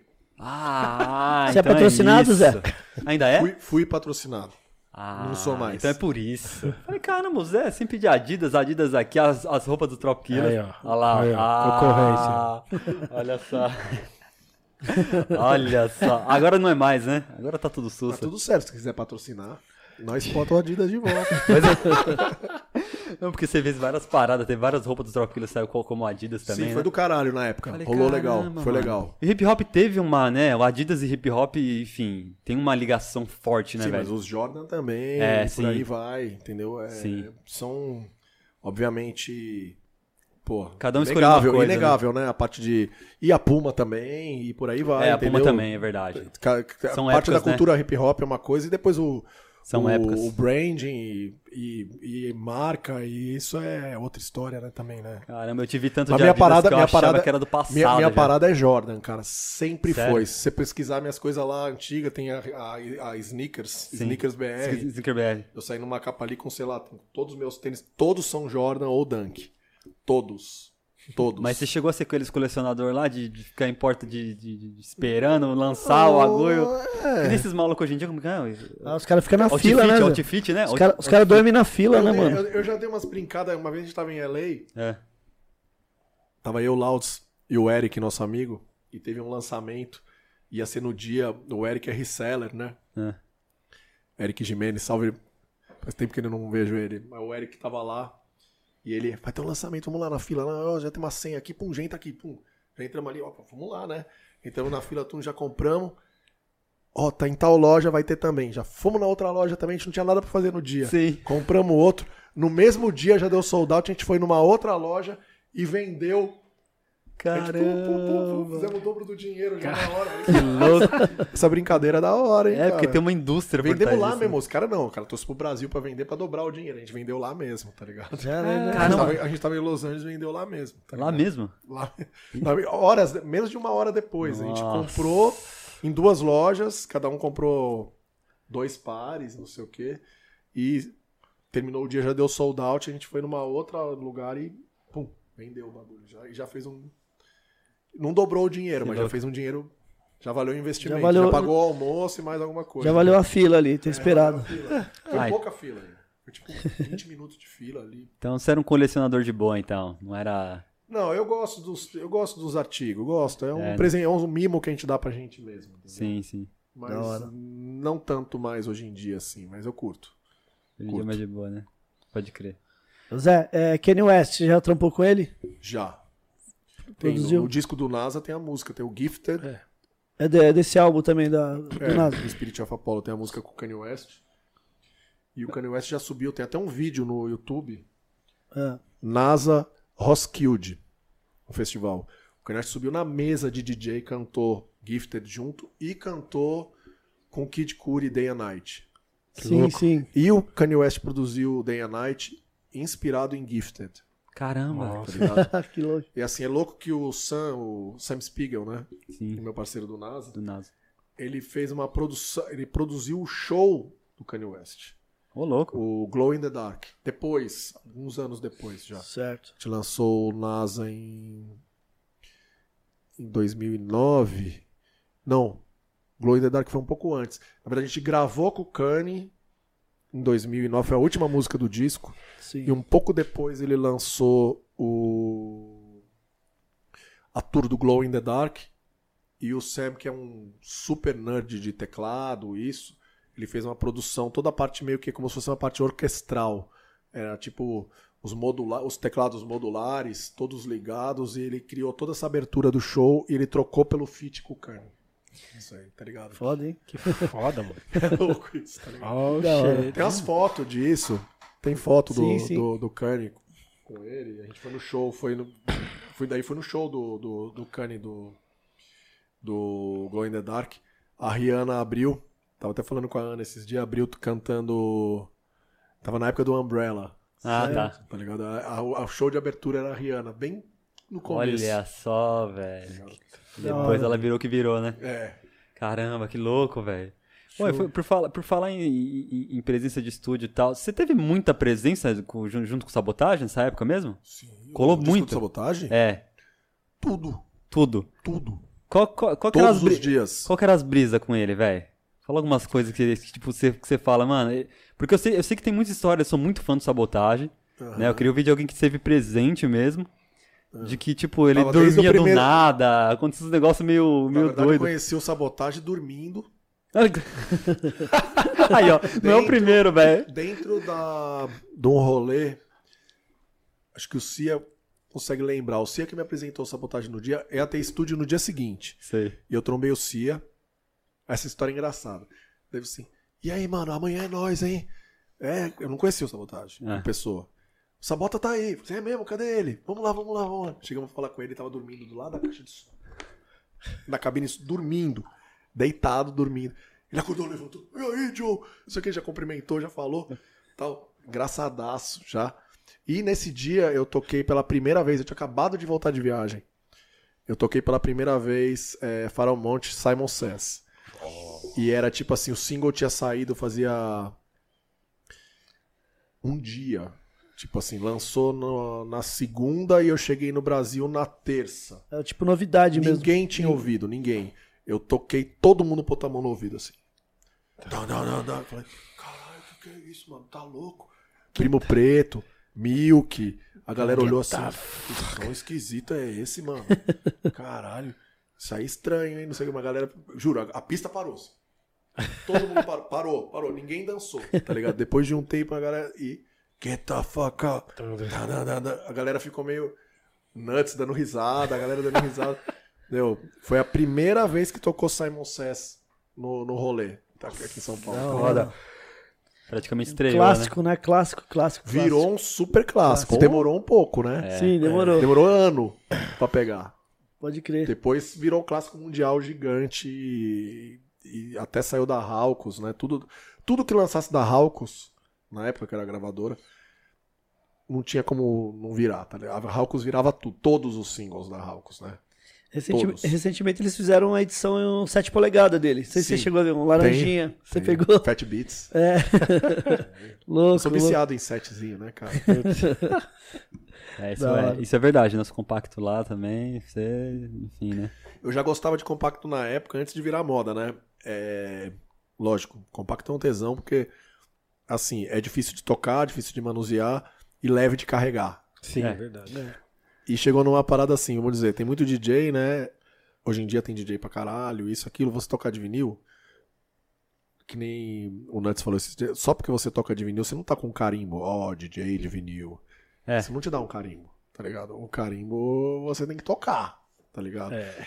E não é todo mundo da nova geração que começou a tocar que vai tocar de vinil. Então, assim, pra se. se meu, é, isso traz memórias pra gente, cheiros. Traz cheiro pra gente. O cheiro de disco é uma coisa que te leva de volta pro, pro passado, te dá um sentimento gostoso, sabe? Você não ter que pegar o laptop, você sai só. E você sai com os disquinhos, logo agora que a gente tá velho também.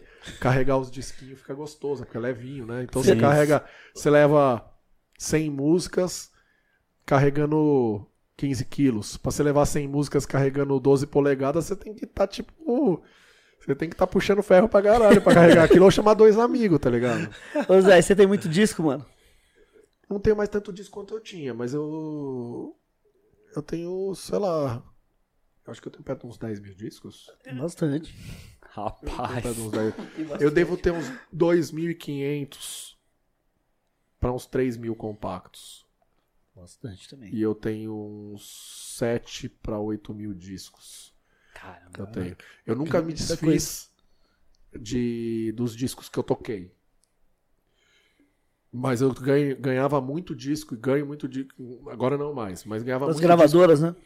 Não, tipo, a tia de não sei quem tem uns discos que não quer mais. Manda pro Zé. a mãe de tá. não sei quem. Ah, não sei o que. Tem uns discos que pega. Você vai olhar, tem. Valsa, não sei o que, orquestra, isso, umas trilhas de novela que não vale nada. Sim.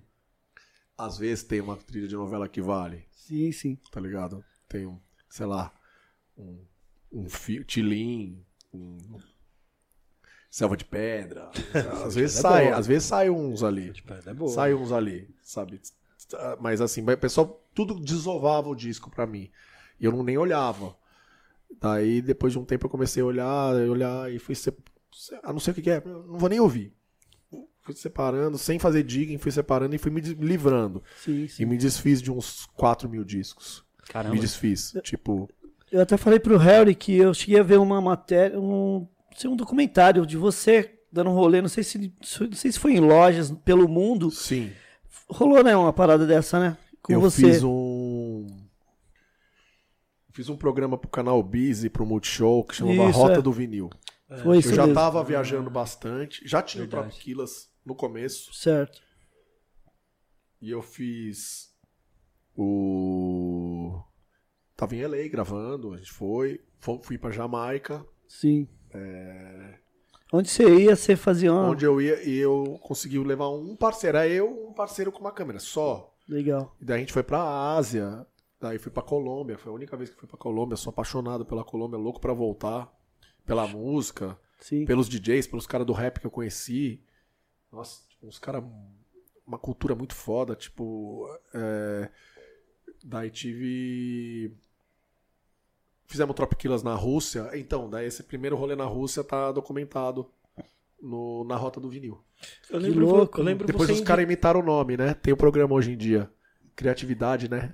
Gente, Ai, eu lembro de você eh, indicando, na Rússia, indicando uns grupos de lá, tá ligado? Achei que era Tinha uns esse grupos de programa. rap. É. É. Indicou uma mina também, que era da hora. Assim, assim, ó, indica isso aqui, indica isso aqui, aí passava. A gente chegava na cidade, conectava com as pessoas, falava com algumas pessoas antes e trazia aquelas pessoas pro programa, indicava, depois punha as redes sociais, punha o SoundCloud, punha não sei o que, punha. Acho que já tinha Instagram, talvez. Sim, acho que já tinha. Já tinha, já, Já tinha. tinha. Eu tinha. lembro que eu, que, eu, que eu cheguei a ver, sim. É.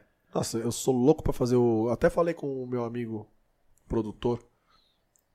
Eu viajei com, com o Fábio Bitão, que é meu amigo fotógrafo de skate, meu parceiraço, para metade das viagens. Fiz a outra com o João Weiner, que é tipo um parceiraço, mestre da fotografia, fez várias capas de racionais, já fez vários rolês. O cara, Caramba. tipo, meu, João Weiner também foi dois. Falei assim, com, com o Roberto Oliveira, que é o cara que faz vários vídeos de skate, faz vários programas. Ô, temporada 2, 10 anos depois também, vamos aí, cara, tá ligado? Hoje em dia dá pra ir. Depois que o Tropiquilas pegou um ritmo tão forte, a gente não conseguiu dar continuidade de fazer mais temporadas e coisas. Sim, mas sim. eu vou, agora que venceu o contrato, que era de acho que de 7 anos, a gente tem os direitos de imagem, então eu vou Certo. tentar subir esse conteúdo Legal. nos meus canais, Ah, entendeu? Tá, tá. Agora Vai você dar pode... pra subir os Pô, legal, programas. legal. Subir no meu canal de YouTube, eu acho que eu Legal. nunca, nunca fiz nada no meu canal de Não, é YouTube. legal, velho. Compensa. Tô pensando em subir os sets do Twitch no canal do YouTube. Será que dá treta de autoral? Dá, Dá. dá. O que Ele acontece? nem deixa. Ele nem Não, Já cai na hora? Já cai na hora. Eu, eu lembro que eu fui fazer uma vez, falei, eu gravei a live e já fui subir pro- pro YouTube. Ele tem o link direto, né? Só você clicar no botão e vai. Não. Na Cai hora, na a hora? notificação. Esquece, Zé. Esquece, Cheio de mano. notificação e Então, silencia Milhares de tudo. notificação. E, tu- Esquece. e tudo vai depender Então eu da... acho que eu vou subir no Vimeo. Pode ser também. No Vimeo dá. É, ou no Vimeo ou na que eu subia quando era Open Doors, mano. Eu não lembro qual que eu subia. Tem aquele outro Você lembra? também, o. Tem o Vimeo, tem um. Que é... Não sei que lá vídeo. Eu sei que Ah, dava. tá na ponta da língua, mano. Eu subia no Open Doors. Se esse aí bobear não é esse. derrubava, não, cara. Esse, esse não derrubava, não. Daily, Dailymotion, eu sei que não derruba, mas também ninguém... É. Dailymotion, viu? É? Dailymotion não derrubava. vai também daí, né? Esse é um canal que ninguém... É, esse que é o É, o problema. Acho que YouTube é bem Vimeo vai. popular, né, mano? Então tem, é, tem essas também, né? Mas não tem jeito, velho. É que- E, e tudo vai depender da gravadora, o que ela quer. É. Ah, se ela achar seu conteúdo da hora, ela vai Derrubaram- deixar. Derrubaram o meu set do Boiler Room. Gente. Boiler Room não cabia, não caía. antes. Nossa, não caía, não. Pô, Meu Até porque tinha acerto, sumiu. né, mano? Não caía, não caía mesmo. Porque tem autorização amarela. Se, se tiver a notificação amarela, você pode deixar, só que você não pode é, Monetizar. monetizar. É. Agora, se tiver vermelha, tipo Jay-Z tem, tem a notificação vermelha. a Zap Rock, essa rapaziada todos já não. Os caras derrubam. Ou você multa, ou Mesmo, você derruba. mesmo se não mon- monetizar, os caras derrubam. É. Ou, ou- ou Porque só se monetizar. monetiza- você não pode monetizar, eles não, Não deixam. pode, não deixa. Não, não Entendi. quero, nem quero monetizar, só queria que a Só pra galera... subir, é. se- Vamos dizer, eu fiz o set porque o Twitch silencia, né? Sim. É, o Twitch inicia. Isso. Faço o set no final de semana, a galera quer assistir. Mas 20 minutos depois já, se, já tá, já tá Não, silenciado. é, 20 minutos, dá tempo É. de baixar. É. E eu, baixo, eu tô baixando todos os sets. Sim. Todos os sets. Tem, tipo, momentos, tipo, que nem eu lembro, porque a gente começa a tomar uma, uma cerveja, começa a tomar uma IPA, vai não sei o quê, vai na segunda, terceira, na quarta, vocês não tá nem lembram o que você fez, tá ligado? E eu assisto no outro dia e falo, caralho, isso foi da hora, cara. Isso foi da hora, tá ligado? E vejo. Falei, eu tinha que poder compartilhar isso de Tinha. alguma forma, não só pra Sim. quem tá assistindo. Mas, Tenta fazer um teste. Tenta, assim que você acabar a live, você já subir pro YouTube. Ele tem opção lá. mas eu vou tomar um E monte aí- de strike. Não, ali. não, aí. Não, ele vai. Ele só vai noti- chegar a notificação. É, primeiro notifica. Você upload pelo próprio. Pelo próprio Twitch. Ô, você você- você de, quer. de dentro mesmo, você já, já manda. Ele já pede a opção. Você quer enviar pro YouTube? Você quer compartilhar É no mesmo? YouTube? Eu nunca É. vi isso, eu vou tentar, é. cara. Aí eu fiz uma vez e me ferrei. Pá. Falei, ah, deixa seu canal? quieto. Aquele monte de milhares de notificação. Falei, ixi, mano, deixa quieto. mano. Você quer saber. Ô, Eric, quero saber quando você vai dar umas aulas de Scratch pra nós lá, Em hein? breve. É mesmo. Tem que... Hein? Vamos marcar? Em breve, boa, boa. Vamos marcar? Eu quero turbinar meu Scratch. hein? Estúdio dos caras é Pimp, monstro, pimp my Scratch. Pensou fazer uma série, né? Fazer Boa, uma boa, série, tá fazer uma ligado? série mesmo. Fazer uma série assim. Vamos fazer. ensinando Vamos fazer os uma cara. série, você botando a gente pra É. botar o Louds pra fazer Transformer. É, Por favor, né, Laudes? Ô, o Louds tem mão boa, cara. Ele tem, ele tem mão. Ele, tipo, ele nunca treinou. é, nunca treinou nada. Sim. Ele só vai lá e faz. Sim. Mas ele vai aprendendo de acordo com. Ele nunca Meio treina. Não treina. Ele tá nem ligado o toca-disco lá na casa dele. Caramba. Entendeu? Então, assim, mas ele leva jeito pro bagulho, Oh, tá então, ligado? legal. Ele, ele vai tocar. Ob- Obviamente, ele não vai ser o cara que vai performar e não sei o quê, mas ele não paga comédia, entendeu? Então, assim, se ele se dedicasse um pouco, ele ia tocar bem pra caralho, Pô, cara. e aí, Porque ele tem ouvido foda, tá ligado? Mas eu queria dar uma pimpada nos que eu pegar uns combos Pessoal, diferentes. asteriscos, Laudes treina Scratch.